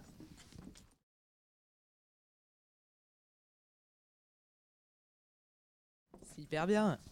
Tu veux, tu, tu- tu veux nous situer un peu le, aussi le film euh, Euh, c'est- ouais, c'est un documentaire sur. euh, c'était une série pour Canal sur des, des hobbies euh, de, de gens. Et là, c'était en l'occurrence des gens qui font du hockey sous l'eau. Voilà. Très impressionnant. Je vous conseille de voir ça parce que c'est, je connaissais pas. C'est incroyable. Ça l'air- ouais, c'est pas, c'est pas mal. Ouais. C'est Ah étrange ouais. Comme, comme hobby, mais c'est pas mal. ouais. Et ils ont des tubas et des masques. Ouais. Moi, je trouve important par rapport à. Enfin, moi, je l'ai lu comme ça, mais euh, peut-être que je me trompe complètement. Non, non, non, ouais, il y a un côté un peu euh, du mal à respirer, euh, une flûte un peu qui est super mal jouée. On dirait un tuba quand même, Ouais, un peu, ouais. comme ouais. quand tu souffles dans un tuba, non? Ouais. Bah, L'idée, c'était de pouvoir faire un instrument qui est, en fait, qui est vraiment très mal joué. Et juste, c'est juste l'enregistrement, en fait, presque tu touches l'instrument, ça suffit pour faire de la musique, en fait. Je trouvais ça intéressant. À ce côté, toucher l'instrument, ça suffit pour faire de la musique. Et en l'occurrence, là, c'est c'est inspiré de. euh, je sais pas si vous voyez toutes ces vidéos sur internet, c'est la SMR où il y a plein de gens qui chuchotent là. Il y a tout le temps des bruits de bouche. Bah là, c'est d'essayer de faire la même chose avec, euh, avec un instrument de musique en fait. Voilà. Bon là, c'était très fort, du coup, ça fait un peu mal aux oreilles. C'est à écouter silencieusement au casque. Voilà. Et tu as travaillé comment avec Elena du coup Bah, c'est, on a regardé un peu des films, des musiques, et puis moi je fais surtout d'électronique. Et euh, du coup, c'était de trouver un moyen d'avoir des instruments, ce qu'on dit un peu euh, plus organiques. Et du coup, euh, je trouvais ça pas mal d'assumer le fait que bah, je sais pas jouer de la flûte, quoi. Et de juste faire comme ça et bien enregistrer le truc, et ça peut suffire parfois. Voilà. On dirait presque un instrument ethnique en fait. Ouais, ça devient. euh, comme ça. Alors, je te dis comment je l'ai lu parce que je n'étais pas au courant de tout ça. Et effectivement, il y a toutes ces jeunes filles et ces garçons aussi qui donc, sont sous l'eau avec un masque et un tuba. Et moi, ce que j'ai, enfin, là où ça m'a fait complètement partir, c'est que j'a- j'avais l'impression que tu étais parti du visuel du tuba. Mais C'est vrai que ton interprétation est mieux que la mienne. Elle est pas mal. Ouais, c'est pas mal. Je continue. Donc en fait, Ulysse, ce jour-là, a vu le tuba et j'ai eu l'impression que tu étais parti de cette image du Bah, en tuba. fait, non, parce que je- du coup, j'avais fait euh, en voyant un peu les images, mais ça s'était fait avant, je pense, le, le montage. euh, C'était fait avant le montage, je savais pas que ce serait placé là, en fait. C'était ce qu'on disait, on fait d'abord la musique, on envoie, et ensuite euh, le réal place un peu où il veut, quoi. Mais là où je trouve aussi euh, très, très. hum, Là, là où la musique, je trouve, fonctionne vachement bien avec la manière de filmer, c'est que c'est quelque chose, effectivement. Tu, tu- comment on dit A- AS- ASMR, c'est vrai, on, en- ASMR, on ouais. entend beaucoup les bruits autour. Ouais. Enfin, je sais que j'ai rajouté plein de. Il y a des bruits de cathédrale derrière qu'on entend à peine, mais c'est super fort. Du coup, ça prend tout l'espace. Du coup, dès qu'on rentre un petit son dedans, ça prend, ça prend une proportion. C'est marrant que tu dis c'est parce que moi ce qui me plaît et qui me ce que j'ai enfin ce qui m'a interloqué c'est euh, cette respiration de la flûte C'est ça. de, sous C'est l'eau plus et- important et que le son voilà. de la flûte, Et presque. ça j'ai trouvé ça de dire tiens on est sous l'eau on va utiliser de la flûte en entendant la respiration. J'ai trouvé ça mm, très fort. Ça prenait presque le dessus euh, par rapport à. C'est-à-dire que le son, et, tu, tu as fait le son et la musique. Ouais. Et en, en- en contradiction Ah, avec le ce qu'on son. voit. Ah le oui. son, c'est-à-dire Ouais. qu'on entend quelqu'un respirer en voyant quelqu'un sous l'eau. Je trouve ça très fort. Merci. On les a montrés beaucoup en mix, les sons de respiration, justement, c'était super bon. Ça, c'est une façon de penser le son globalement qui est intéressante dans les films parce qu'il n'y a pas que la musique. Et euh, moi, j'aime beaucoup la musique concrète aussi, le travail du, son naturel. Donc, euh, là, dans la musique concrète, pour ceux qui ne savent pas, c'est Pierre Schaeffer, Pierre Henry. C'est euh, on prend des sons n'importe quoi et on en crée une œuvre musicale en transformant ces sons à partir de filtrage, montage, réverbération, enfin quelques effets. Voilà. Et donc montage, enfin bon. Et, on peut créer une même le fil, qu'on appelle le field recordings, il y a des mecs qui vont enregistrer des, des, paysages sonores et ils sortent des disques de ça. Et des stars et, euh, de, de- ce genre de musique. Donc c'est assez pointu et, le cinéma vous permet de faire ça. Et je trouve que ce genre d'expérimentation, c'est vraiment essentiel dans un film que le réalisateur pense ces paysages sonores, musicaux, euh, presque au même plan. C'est là où ça, peut devenir vraiment hyper fort. Field recordings, sco- le score, l'écriture d'une musique et, euh, et le son euh, des acteurs. Mais c'est vrai qu'en écoutant tout là, les BO minimalistes américains, en fait, quand on écoute attentivement, bon, il y a le son de la corde et tout ça, mais ce qui prend la place, en fait, c'est le son du record. Du record. C'est-à-dire qu'on on entend la salle dans laquelle ça a été recordé. C'est plutôt intéressant, quoi. On entend des chaises bouger, des trucs. Je sais pas, ça donne un truc vivant dans la BO qui est pas mal. Mais là, ce que j'ai trouvé euh, vachement bien dans, la. bah, Alors, c'est ta sœur qui. Moi, je pense que c'est important quand même. Vous avez une complicité implicite, j'imagine, depuis des années. Et je trouve qu'effectivement, le son se marie très bien à la manière de filmer, qui est très sensitive, en fait. On est vraiment du point de vue du personnage. Et de la même manière qu'on est dans l'écoute intérieure de la piscine, du personnage, de sa respi, comme quand on est dans une piscine. Et je trouve que la chimie ou l'alchimie des deux euh, se, se- se ressent avec beaucoup de, de plaisir quoi. Et on, on sent un, un dialogue que je trouve euh, qui marche qui opère très bien quoi. Voilà. En gros. Et voilà. C'est tout. Euh, et du coup tu, tu travailles toi avec d'autres gens que, que ta sœur? Non, juste, c'est juste les seules personnes avec qui je travaille, c'est ma famille. non, non, si, si, oui, j'ai fait pas mal de films avec Gabriel Abrantes. Je sais pas si ah, ça, ouais, ils ont vu un peu. Du coup, lui, il a un rapport beaucoup plus pop avec la musique où il veut que ça fasse euh, très pop et tout ça. Et euh, ensuite avec Jonathan et Caroline. euh, ouais, je- enfin, et les, dialogues sont différents en fonction des réals comment tu ah ouais, ça n'a rien à voir. Bah, en fait, l'avantage quand même d'un musicien de musique de film, c'est qu'il fait, euh, on peut faire plein de genres de musique différentes et c'est quand même allégeant euh, par rapport au projet perso. où On fait tout le temps un peu le même truc. On, on est appelé pour faire des choses très di- différentes, quoi.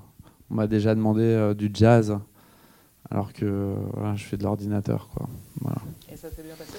Euh, j'ai fait des- j'ai regardé des tutos de jazz sur YouTube et j'ai samplé euh, le enfin genre coup par coup la batterie et puis j'ai remonté des machins quoi je sais pas si c'est terrible le résultat mais bon bref voilà.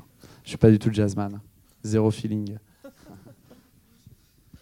et vous ça vous est arrivé de monter aussi des musiques où vous étiez pas euh, euh, c'était pas votre truc mais il fallait le faire quoi? Non, bah, moi je refuserais en fait. ah bon? C'est, euh, c'est, on vient me chercher pour la musique. J'ai une palette assez large. Et on s'arrête. C'est, un jour, on me demande un score d'orchestre. Euh, je dis, non, il y a des mecs qui ont leur prix de conservatoire, euh, demande-leur. Après, je peux utiliser l'orchestre dans mes musiques, mais il faut que ça soit. euh, je- je- j'en parle un peu. euh, j'aime bien les, compositeurs euh, qui, ont, qui ont du style. Et comme je fais pas des musiques de film, euh, c'est, vrai que quand c'est bien payé, c'est cool. hein mais je vis pas forcément de ça. Enfin, c'est pas mon ma première activité. Donc, si je fais une musique de film, euh, il- ce sera ma grammaire et c'est faut que le réalisateur ait envie de ça. Voilà, tout simplement. Après, je vais totalement m'adapter. Euh, J'en parlerai euh, quand on regardera le petit. Que on est parti sur un truc où j'étais sceptique. Euh, La demande du réalisateur m'a demandé, la réalisatrice m'a demandé un truc. J'étais ouais, bah, bof, je vais faire autre chose. Et j'étais content à la fin.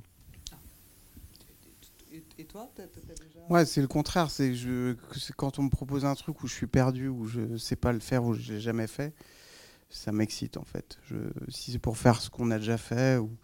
mais je pense que si je suis arrivé dans la pop aussi comme ça, j'avais jamais fait de chanson de ma vie, et je viens du jazz et on, enfin je sais pas. Je pense que c'est encore une fois la musique, c'est de la musique, qu'importe. Qu'on tape sur une- les genres. on- qu'on tape sur une porte euh, ou qu'on fasse euh, de l'ordinateur, comme tu dis, j'aime bien ça. Mais euh, c'est pas, ça reste de la musique, ça reste du son. Donc ce qui m'intéresse, c'est de travailler avec la danse contemporaine où on va vous dire des choses euh, infaisables et il va falloir les faire. Ou même un, film d'animation euh, où on vous dit, euh, bah, d'ailleurs l'extrait que j'ai choisi, c'est le pire extrait pour moi, c'est-à-dire ça a été un calvaire parce que, parce que sur papier, c'est une main qui se sauve dans Paris et qui sort d'un camion poubelle et qui se cache dans une boîte de conserve et qui descend dans le métro et on me demande de mettre de la musique. Il n'y a pas de dialogue, il n'y a rien. C'était un calvaire. Et j'ai fait ça à la fin. Donc je pense que la, musique aussi de film, et ça je pense que vous vivez la même chose, c'est pas, pas toujours glamour. C'est-à-dire qu'il y a des fois, il va falloir faire une, scène musicale alors que la musique n'a pas vraiment son rôle en fait. Ou alors euh, on imagine mal euh, euh, ce que peut faire la musique là-dedans. Et surtout, c'est vrai que quand on doit mettre de l'émotion, quand on doit mettre qu'il y ait une scène d'action ou de l'amour ou n'importe quoi, il y a toujours, c'est toujours beaucoup plus facile. Mais quand vous mettez en musique quelque chose que vous n'avez pas euh, euh, l'habitude de faire ou de voir, de voir une main sauvée, euh, Bon, on va le regarder.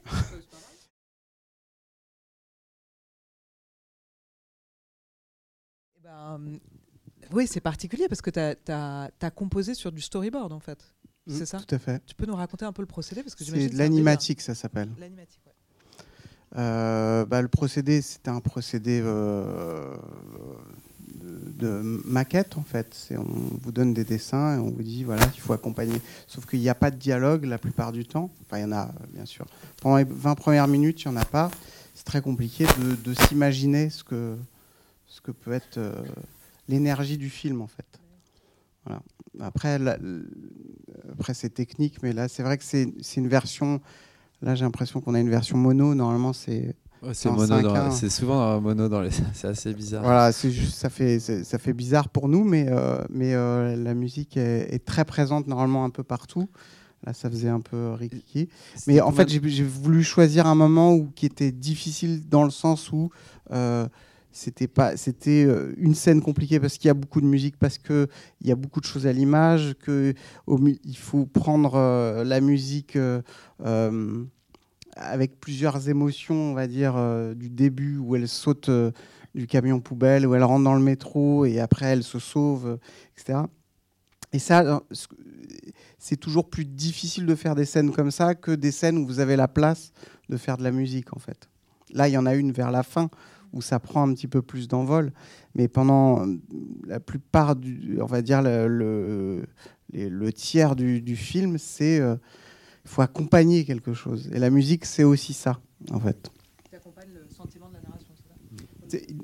C'est- comme. euh, oui, c'est pas, on on est- on- on n'accompagne pas un film tout le temps où on se dit Ah, voilà, ça, c'est une scène musicale. C'est-à-dire qu'il y en a beaucoup dans le film où c'est des scènes musicales, euh, mais il y a aussi ces scènes-là qui ne sont pas forcément. euh, qui mettent pas euh, la musique en valeur ou qui mettent pas le. ou qui font partie intégrante du rythme, en fait. C'est ça la difficulté. Surtout sur un film d'animation que vous ne voyez pas. Ouais. C'est étrange. Mais tu t'es quand même une version euh, pour tout synchroniser à la fin. euh. Non, non, j'avais la cinématique, elle a été synchronisée. Cinématique, c'est une, c'est une, c'est un storyboard en mouvement.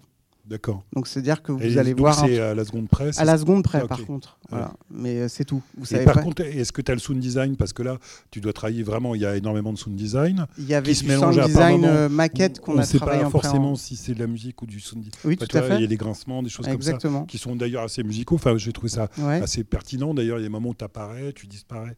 C'est Ah, c'est- le travail qu'on a fait en- en- ensemble avec euh, ouais. le, le bruiteur et le so- sound designer. On dit. Ouais. Ouais. Moi, j'aime bien faire ça aussi dans les films. Avoir le son du film et le travailler, et travailler la, la musique autour de. Enfin, tu vois, si tu as un gros boom, euh, tu vas pas mettre beaucoup de musique à ce moment-là et plutôt aller dans les moments de silence. euh. enfin, d'espace. Et, euh, coup, c'était combien de temps euh, Ça a l'air d'être un gros boulot. C'est combien de temps euh, C'était un an de travail, an. euh, mais c'est très, c'est très complexe un film d'animation. C'est en fait dans le sens où le, le, le, le, travail n'est absolument pas le même que quelqu'un qui vous livre un film et euh, où on va changer le montage, etc. Mais où, où vous, où vous arrivez à ça, après. tu as eu un gros travail d'habillage. euh, Oui, c'est un, un- un- un travail. euh, en fait, vous avancez avec toute l'équipe du film. C'est-à-dire, je recevais des nouvelles images toutes les semaines et on vous nourrit de. de- donc, au début, je ne savais pas qui- quelle couleur ça, ça aurait, donc ils m'envoyaient des dessins en disant ça sera cette couleur, ça sera ça. Heureusement qu'il y avait du son. Et mais euh, c'est un peu, moi, c'est ça qui m'a qui m'a plu dans, dans le projet. C'est vraiment une collaboration plus une commande, un peu. Ça qui Et je pense que dans un film d'animation, tout le monde collabore, en fait. C'est-à-dire que c'est une grosse équipe, tout le monde travaille, et tout le monde travaille en même temps, et tout le monde découvre le film à la première projection, en fait. Mais personne ne le voit vraiment. Je peux poser une question déjà ou- Oui, oui, vas-y. Vous aviez quoi comme indication de- sur cette scène Vous avez le scénario, mais est-ce que, vous aviez comme indication du, éventuellement du réalisateur? Bah, L'indication, c'était, euh, euh. Après, il faut voir le film, mais l'indication, c'était, c'était euh, ce moment où il voulait.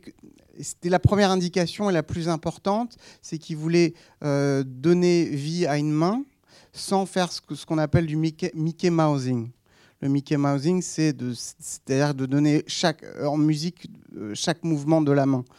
C'est-à-dire que c'est comme Mickey Mouse, quoi. C'est-à-dire que le, plus compliqué, c'est de donner une, linéa- une linéarité. Je sais pas, ça se dit ça?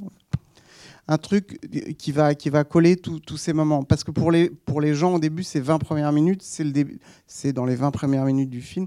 On comprend pas tout. On n'a jamais vu une main se sauver comme ça, etc. Donc, c'est son indication, c'est de dire cette main vit, il faut la sentir vivre.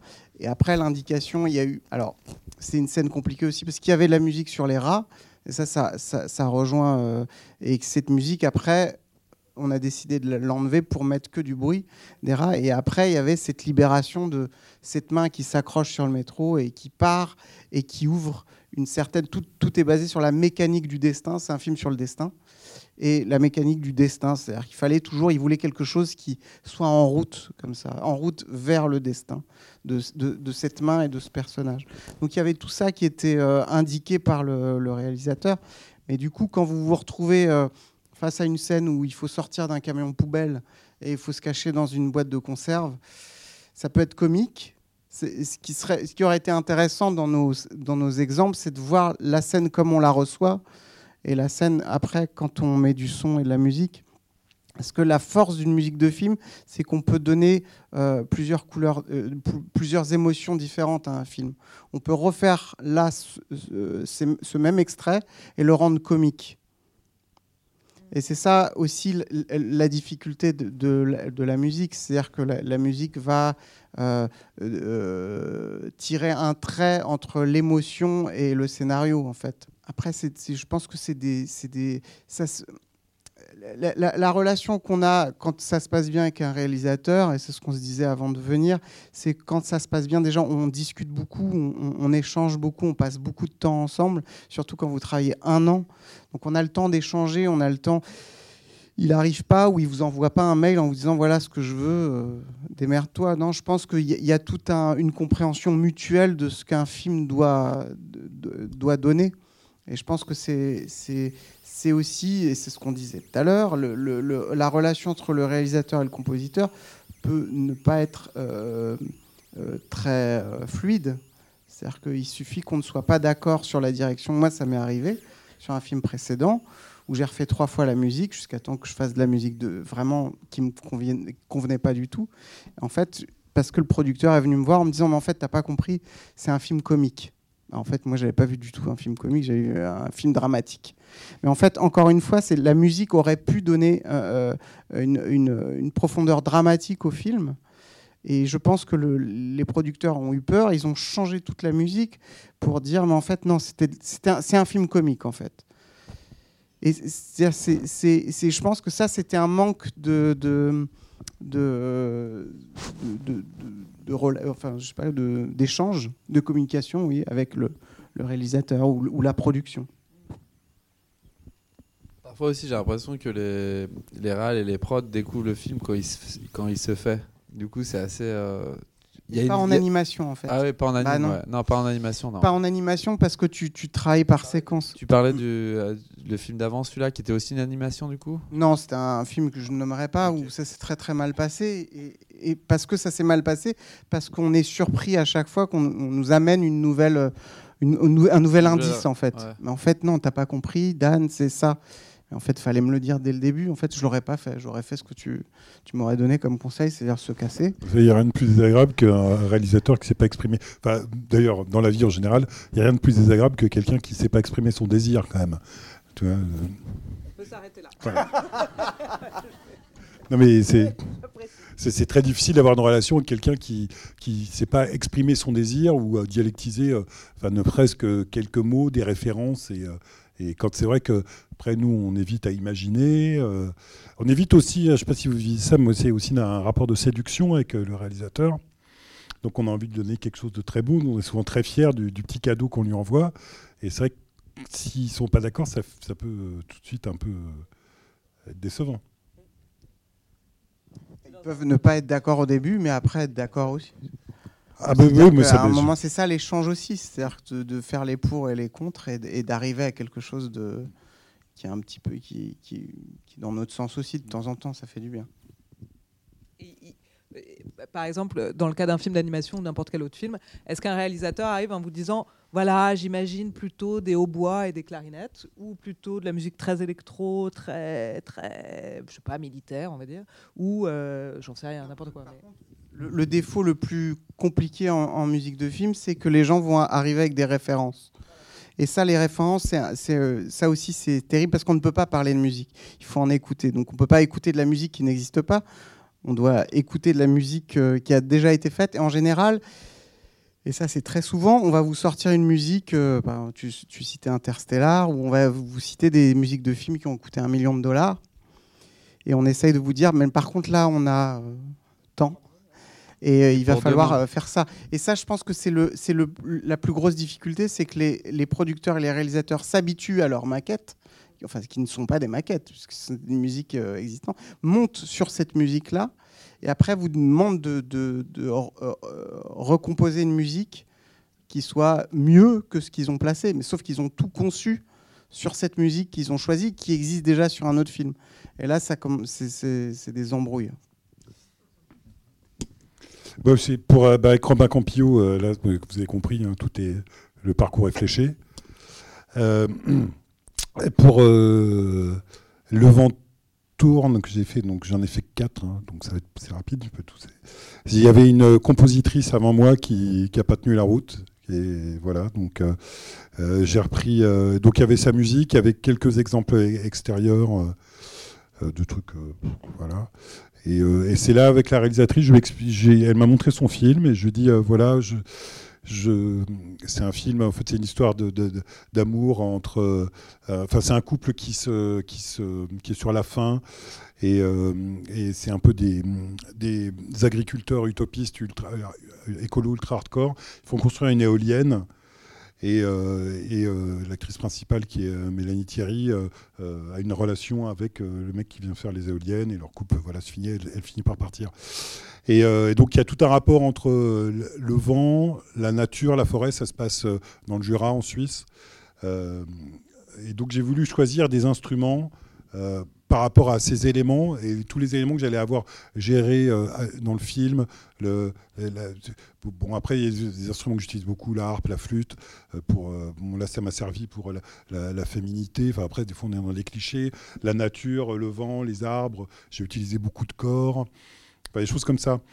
Et, euh, et donc du coup, le son qu'il avait dans son film avant a été complètement euh, balayé par, par cette idée-là qui lui a plu. Et je lui dis voilà, bah, je te propose de faire le moment du film pour toi le plus important musicalement. Et à partir de, de, ce- de cette instrumentation qu'elle avait euh, qu'elle avait acceptée, hein, elle était d'accord avec l'idée. J'ai fait ce morceau-là et après on a tout, on a, on a tout, tout déployé, enfin tout décliné à partir de deux, deux, deux, des, puis avec quelques sons de synthé, à partir de ces synthés-là pour essayer d'avoir une, vraie unité dans le film. Et pour euh, Curiosa, voilà, en fait euh, ils se sont aperçus à la fin du film qu'ils n'avaient pas de compositeur. Et en fait, euh, voilà, ils, avaient plusieurs compositeurs en, tête et ils voulaient qu'on fasse des maquettes, ce que j'ai refusé. Et, euh, et en fait, ils ont remonté, euh, ils ont fait un prêt- enfin, ils ont fait le, le film en montant. J'aurais dit, bah, vous pouvez, je vous envoie en gros ma discographie, vous vous débrouillez avec ça. Et ils ont remonté euh, le film avec des morceaux à moi, de, de BO que j'avais faites, ou, euh, ou de morceaux à moi. Et voilà, donc du coup, c'était assez simple de refaire la BO après. Mais on peut peut-être regarder l'extrait. Ouais, ouais. On en profite.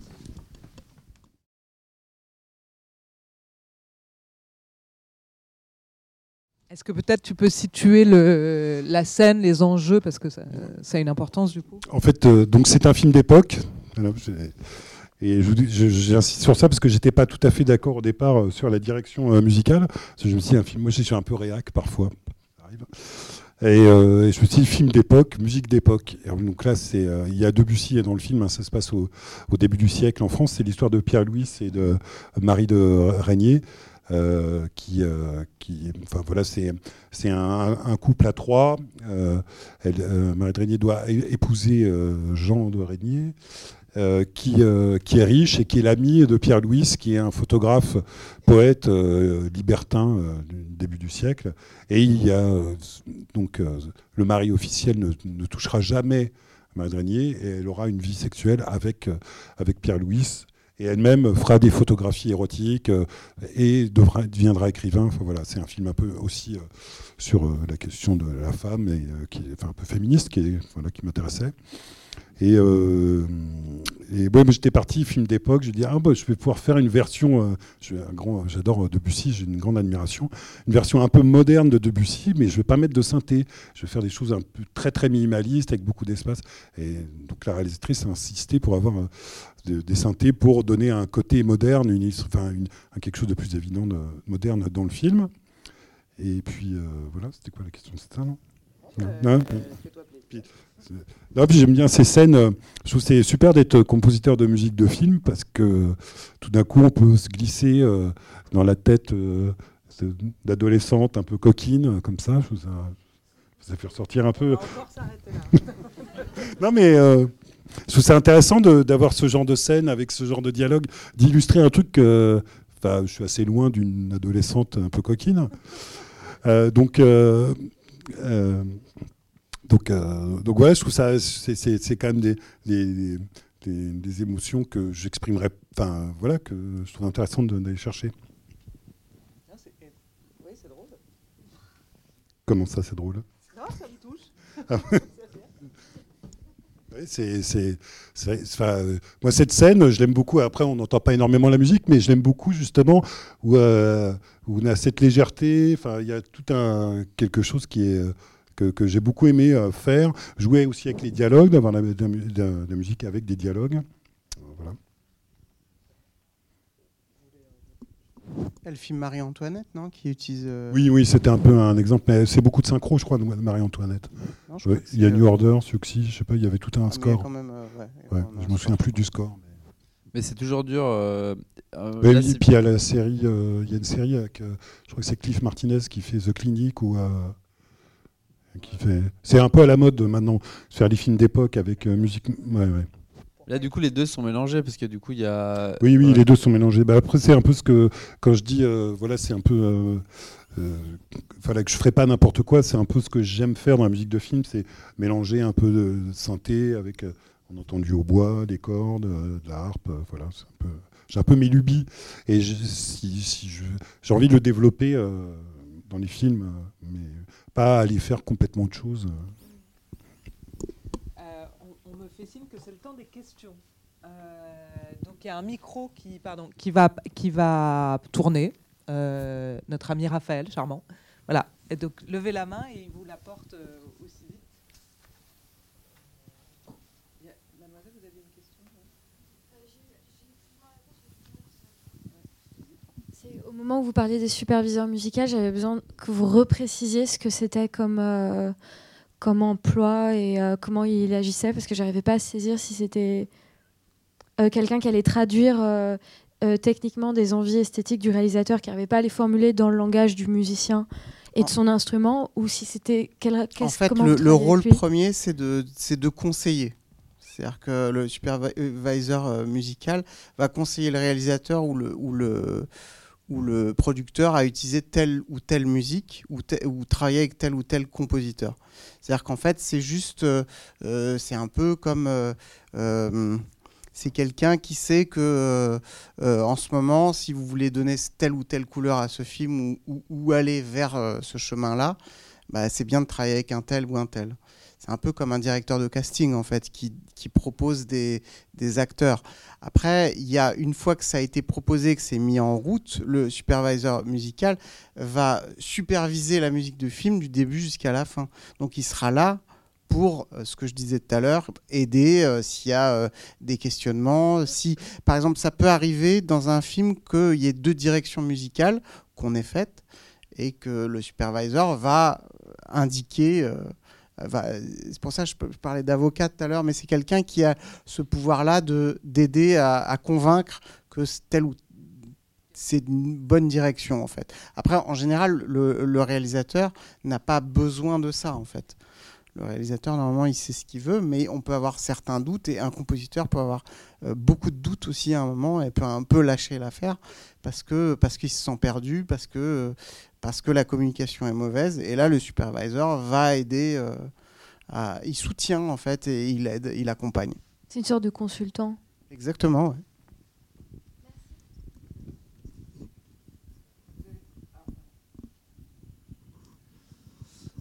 Euh, j'aurais voulu savoir si vous vous posiez des questions par rapport à la, spatialisation. Quand vous faites les morceaux, est-ce que vous réfléchissez déjà à où les sons vont être positionnés dans une salle de cinéma? Parce que vous devez avoir plutôt l'habitude de travailler en, en stéréo et du coup ça doit vous changer.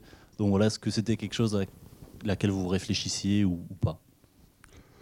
Euh, Oui, euh, quand on, se dit tiens on pourra faire un mix en 5 plus 1, on se dit c'est génial et puis en général il y a l'ingénieur du son qui va dire oulala, il faut calme-toi sur les effets parce que souvent les salles en France sont mal réglées et si tu mets un truc que derrière, euh, dans certains cinémas on va pas du tout l'entendre.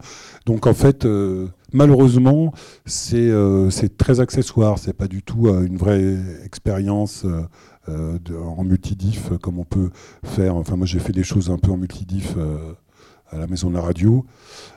Donc, là, sont avec des systèmes qui sont vraiment calibrés. malheureusement, dans les cinémas, on nous limite beaucoup là-dessus on reste en stéréo, on pense en stéréo. Après, c'est vrai que le mix 5.1 aide beaucoup à. En fait, il n'y a que 10% de travail. On va, on va mettre que 10% euh, derrière ou 15%. On va, on va y penser avec l'ingénieur euh, qui mixe euh, le 5.1. Mais par contre, bah là, c'est ce qu'on a vécu. C'est-à-dire qu'on a l'habitude du 5.1, donc du son qui vient de derrière, etc. Surtout sur des scènes et d'un coup on se retrouve à avoir la chose en mono et là ça, paraît tout con. Et en fait, moi sur le, film J'ai perdu mon corps, c'est passé de 5.1 à stéréo, même voire mono, et on en a on a remixé le film parce que c'est, sur Netflix. Euh, pas en France, mais c'est sur Netflix dans, le monde. Et du coup, ça a été un petit peu la, c'était un peu le choc de revoir tout ce qu'on avait travaillé en 5.1, de le, réduire euh, en, stéréo mono euh, pour un ordinateur, ça fait toujours, euh, toujours redescendre l'histoire. Parce que, le 5.1, en gros, les mix, ils mettent un peu de musique partout pour que ça soit un peu enrobant. Et, voilà. Mais les effets en tant que tels, comme, comme pour de la musique acousmatique ou des choses comme ça, on en fait assez peu en fait.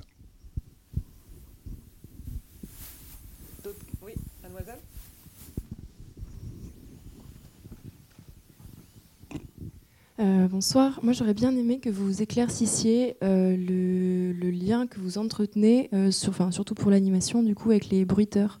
Parce que la séquence que vous avez montrée, il y a vraiment une. à des moments, il y a presque le, les, bruitages qui prennent le dessus sur le son. Et comment est-ce que vous. comment est-ce que vous travaillez C'est vraiment un travail en commun et c'est un, travail de choix après en, mix. Et c'est c'est souvent, euh, et ça, j'ai remarqué ça aussi, c'est que euh, euh, les réalisateurs n'arrivent pas vraiment à dissocier la musique et, le bruitage. Aujourd'hui, on a la possibilité en, tant que compositeur d'amener du bruitage aussi, où c'est vraiment un, travail en commun. Après, on s'envoyait des choses, on, on échangeait. Et après, comme je vous dis, à un moment donné, c'est une scène de rat où il y avait de la musique et ça continuait. Ça, en fait, c'était une scène qui durait euh, 10 minutes et euh, on a décidé d'enlever la musique pour laisser.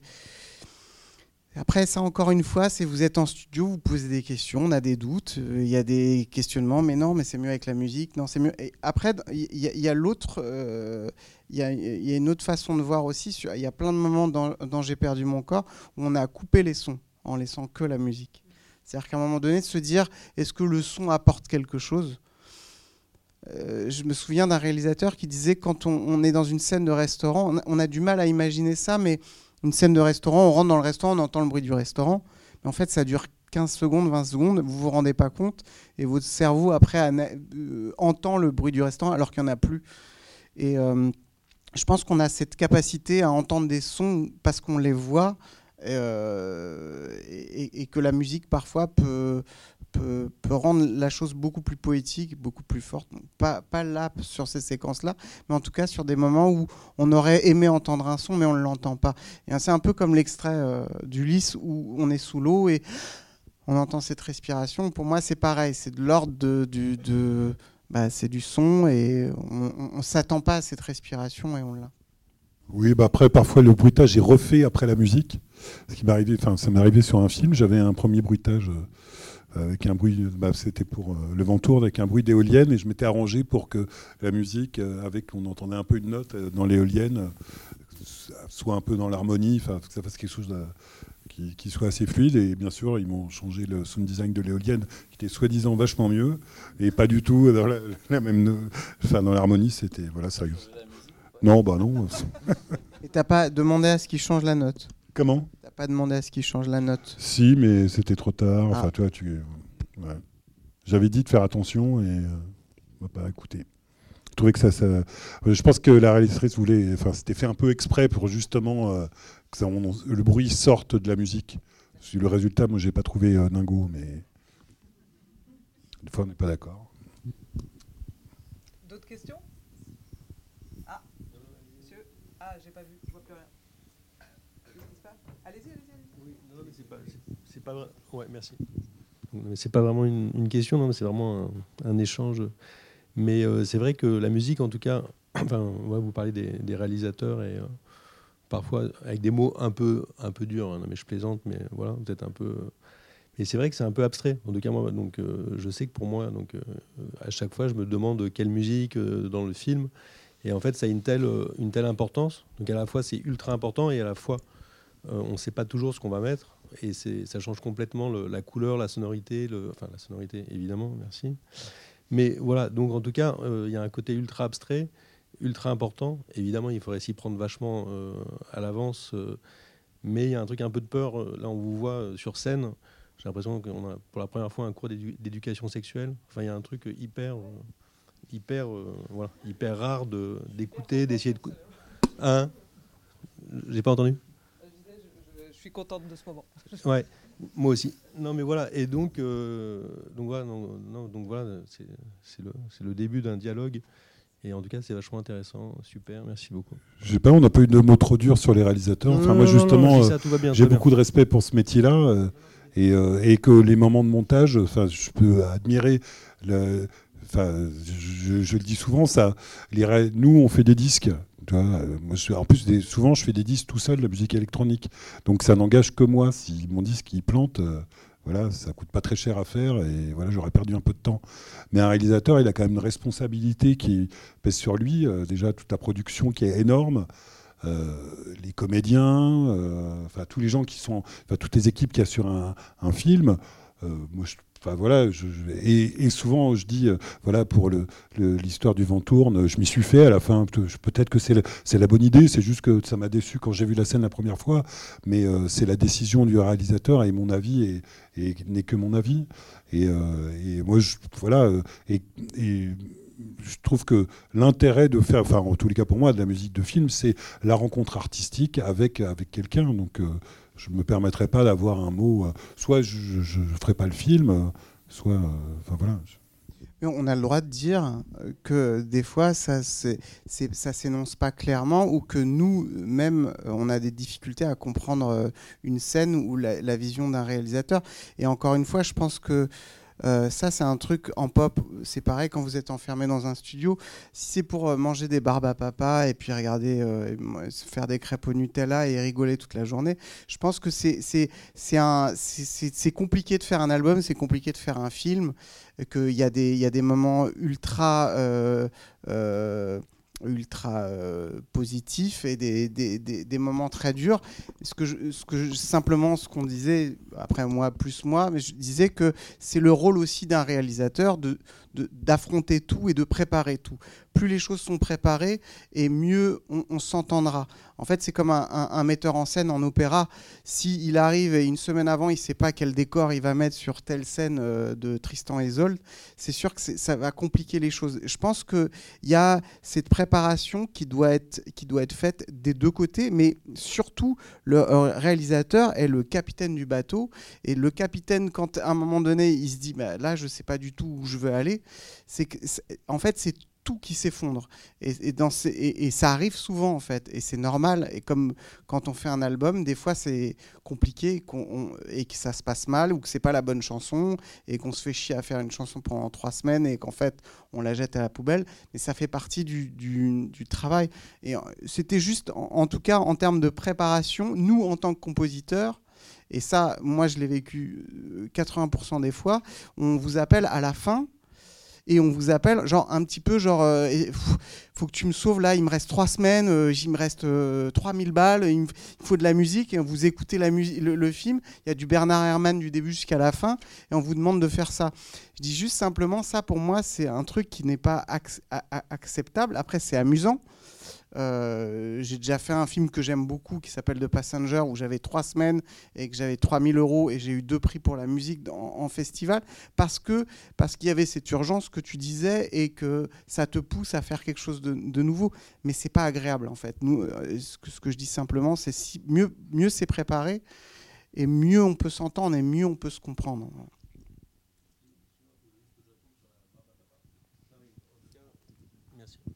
Oui, non, non, mais en tout cas, euh, voilà, j'avais commencé là-dessus, mais évidemment, je- on, peut tout à fait euh, euh, dire des choses et raconter des anecdotes, et c'est pas du tout ça le.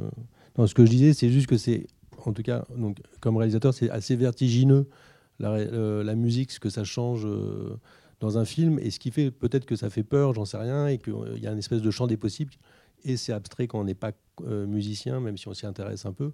Donc voilà, pour toutes ces raisons, en fait, on se retrouve, euh, même si on a du désir, et même, c'est- voilà, c'est vraiment compliqué, quoi. C'est euh, vraiment compliqué.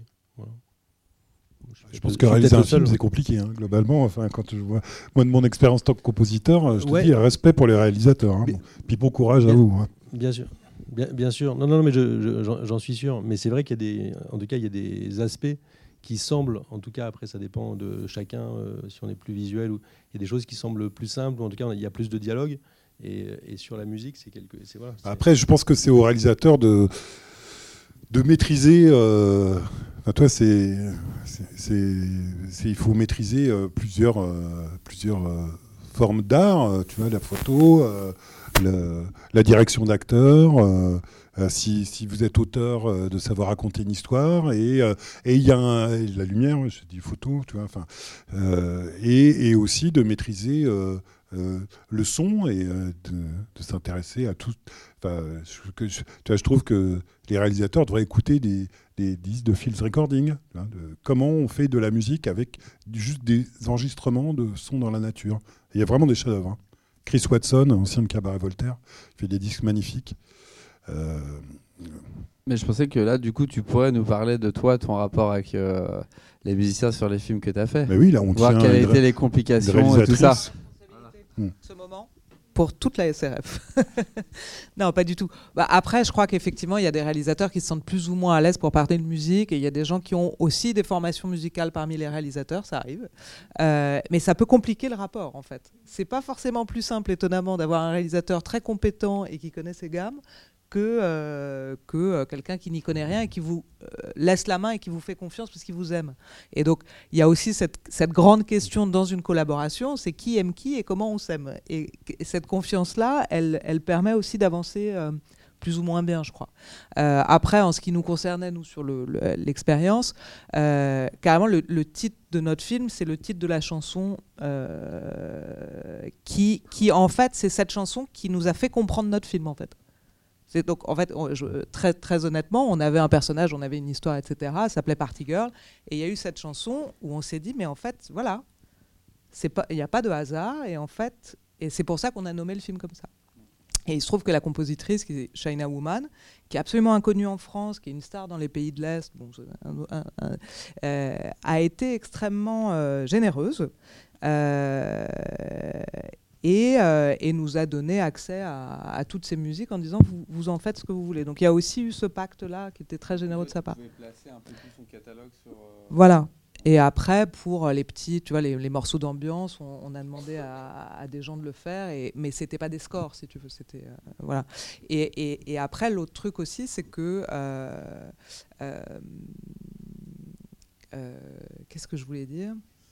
J'ai un gros trou parce qu'en fait, ça m'a replongé dans des affres de montage son. Tout d'un coup, j'étais en train de me dire, il y a eu un problème. Euh, oui, c'est ça que je voulais dire, c'est qu'en fait, votre production, elle vous dit aussi, attendez, si vous voulez acheter autre chose que euh, un score ou avec un compositeur pas trop cher parce qu'il n'est pas trop connu et qu'en fait, voilà, euh, vous avez une enveloppe et pour un long métrage d'un million et quelques à l'époque, bah, vous n'aurez pas plus de 50 000 euros pour clearer des droits. Et là, on s'aperçoit que clearer des droits, c'est aussi très très compliqué parce que c'est pas aussi évident qu'on croit que ce qu'on appelle les synchros. Et parfois, nous, on avait une musique d'église et on voulait une synchro. Et c'était un type qui avait écrit ça à Oxford, tu vois, et qui avait juste joué sur un orgue.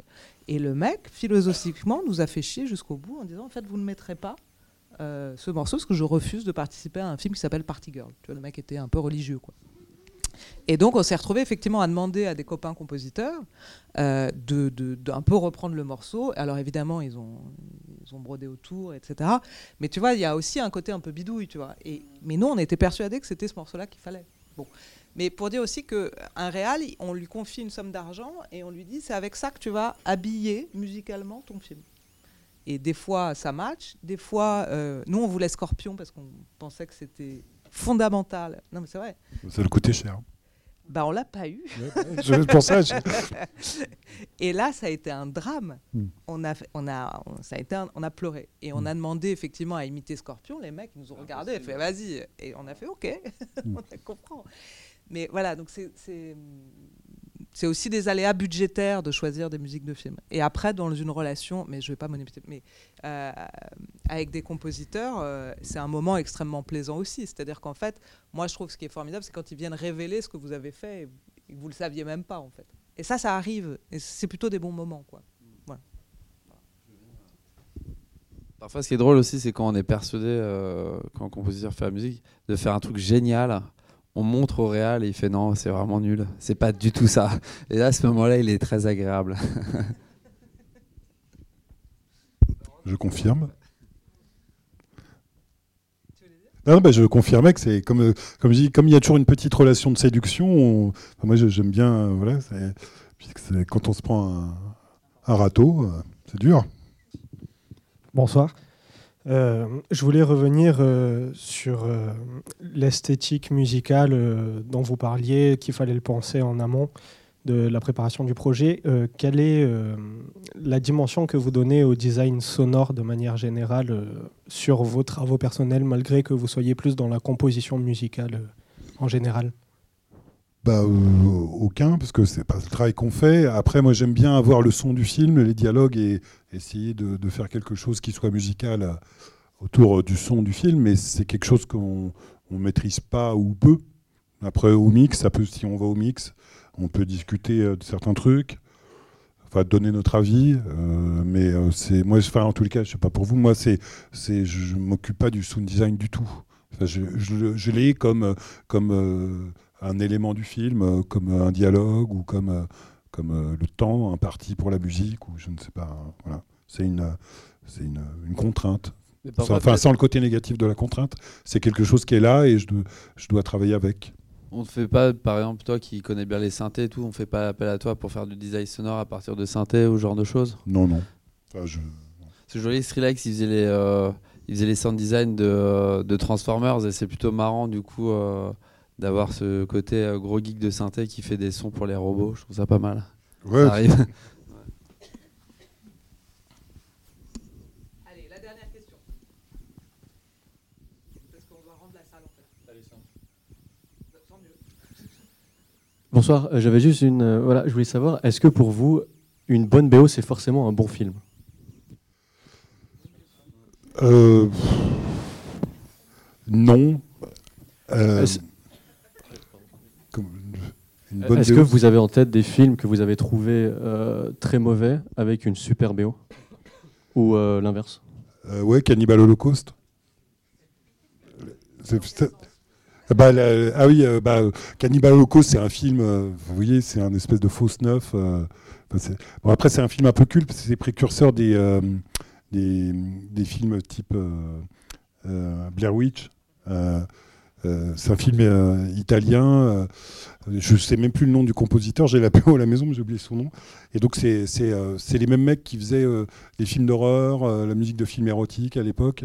Donc, c'est une musique un peu mi-funk, mi-orchestrale. Et voilà, c'est des films d'horreur sans aucun intérêt. Il y a Ca- Cannibal Ferox, Cannibal Holocaust. Il y a toute une série de films de cannibales comme ça, italiens, dont les BO sont absolument incroyables. Et les films. Peut-être bon, tous les films de, de Roubaix aussi, quoi, du coup. Genre, Ouais, après, je suis sont pas un, un- un grand. Je sais qu'il y a des fans de Deroubaix, mais c'est pas trop ma, ma cam. Mais ouais, voilà, oui, les films de il y, a, il y a plein de films. euh, Vampiros Lesbos aussi. Que non, un film s'appelle Vampiros Lesbos, dont la, BO est, hyper culte et c'est euh, vraiment un des disques qui a amené la mode de l'easy listening dans les années 2000. Enfin, fin, des années 90, et qui n'est pas vraiment de l'easy listening, mais euh, qui a une vraie belle, euh, belle BO, un peu, euh, je dirais, ouais, voilà, et c'est un film érotique, Vampiros Lesbos, quoi. Ou plein de films Black Exploitation. Il y a Blackula, le titre fait rêver. C'est une version euh, de Dracula, mais euh, Exploitation, donc avec un Dracula noir et une BO funk absolument euh, sublime. Donc, euh, ou les, les- certaines BO d'Isaac Hayes aussi.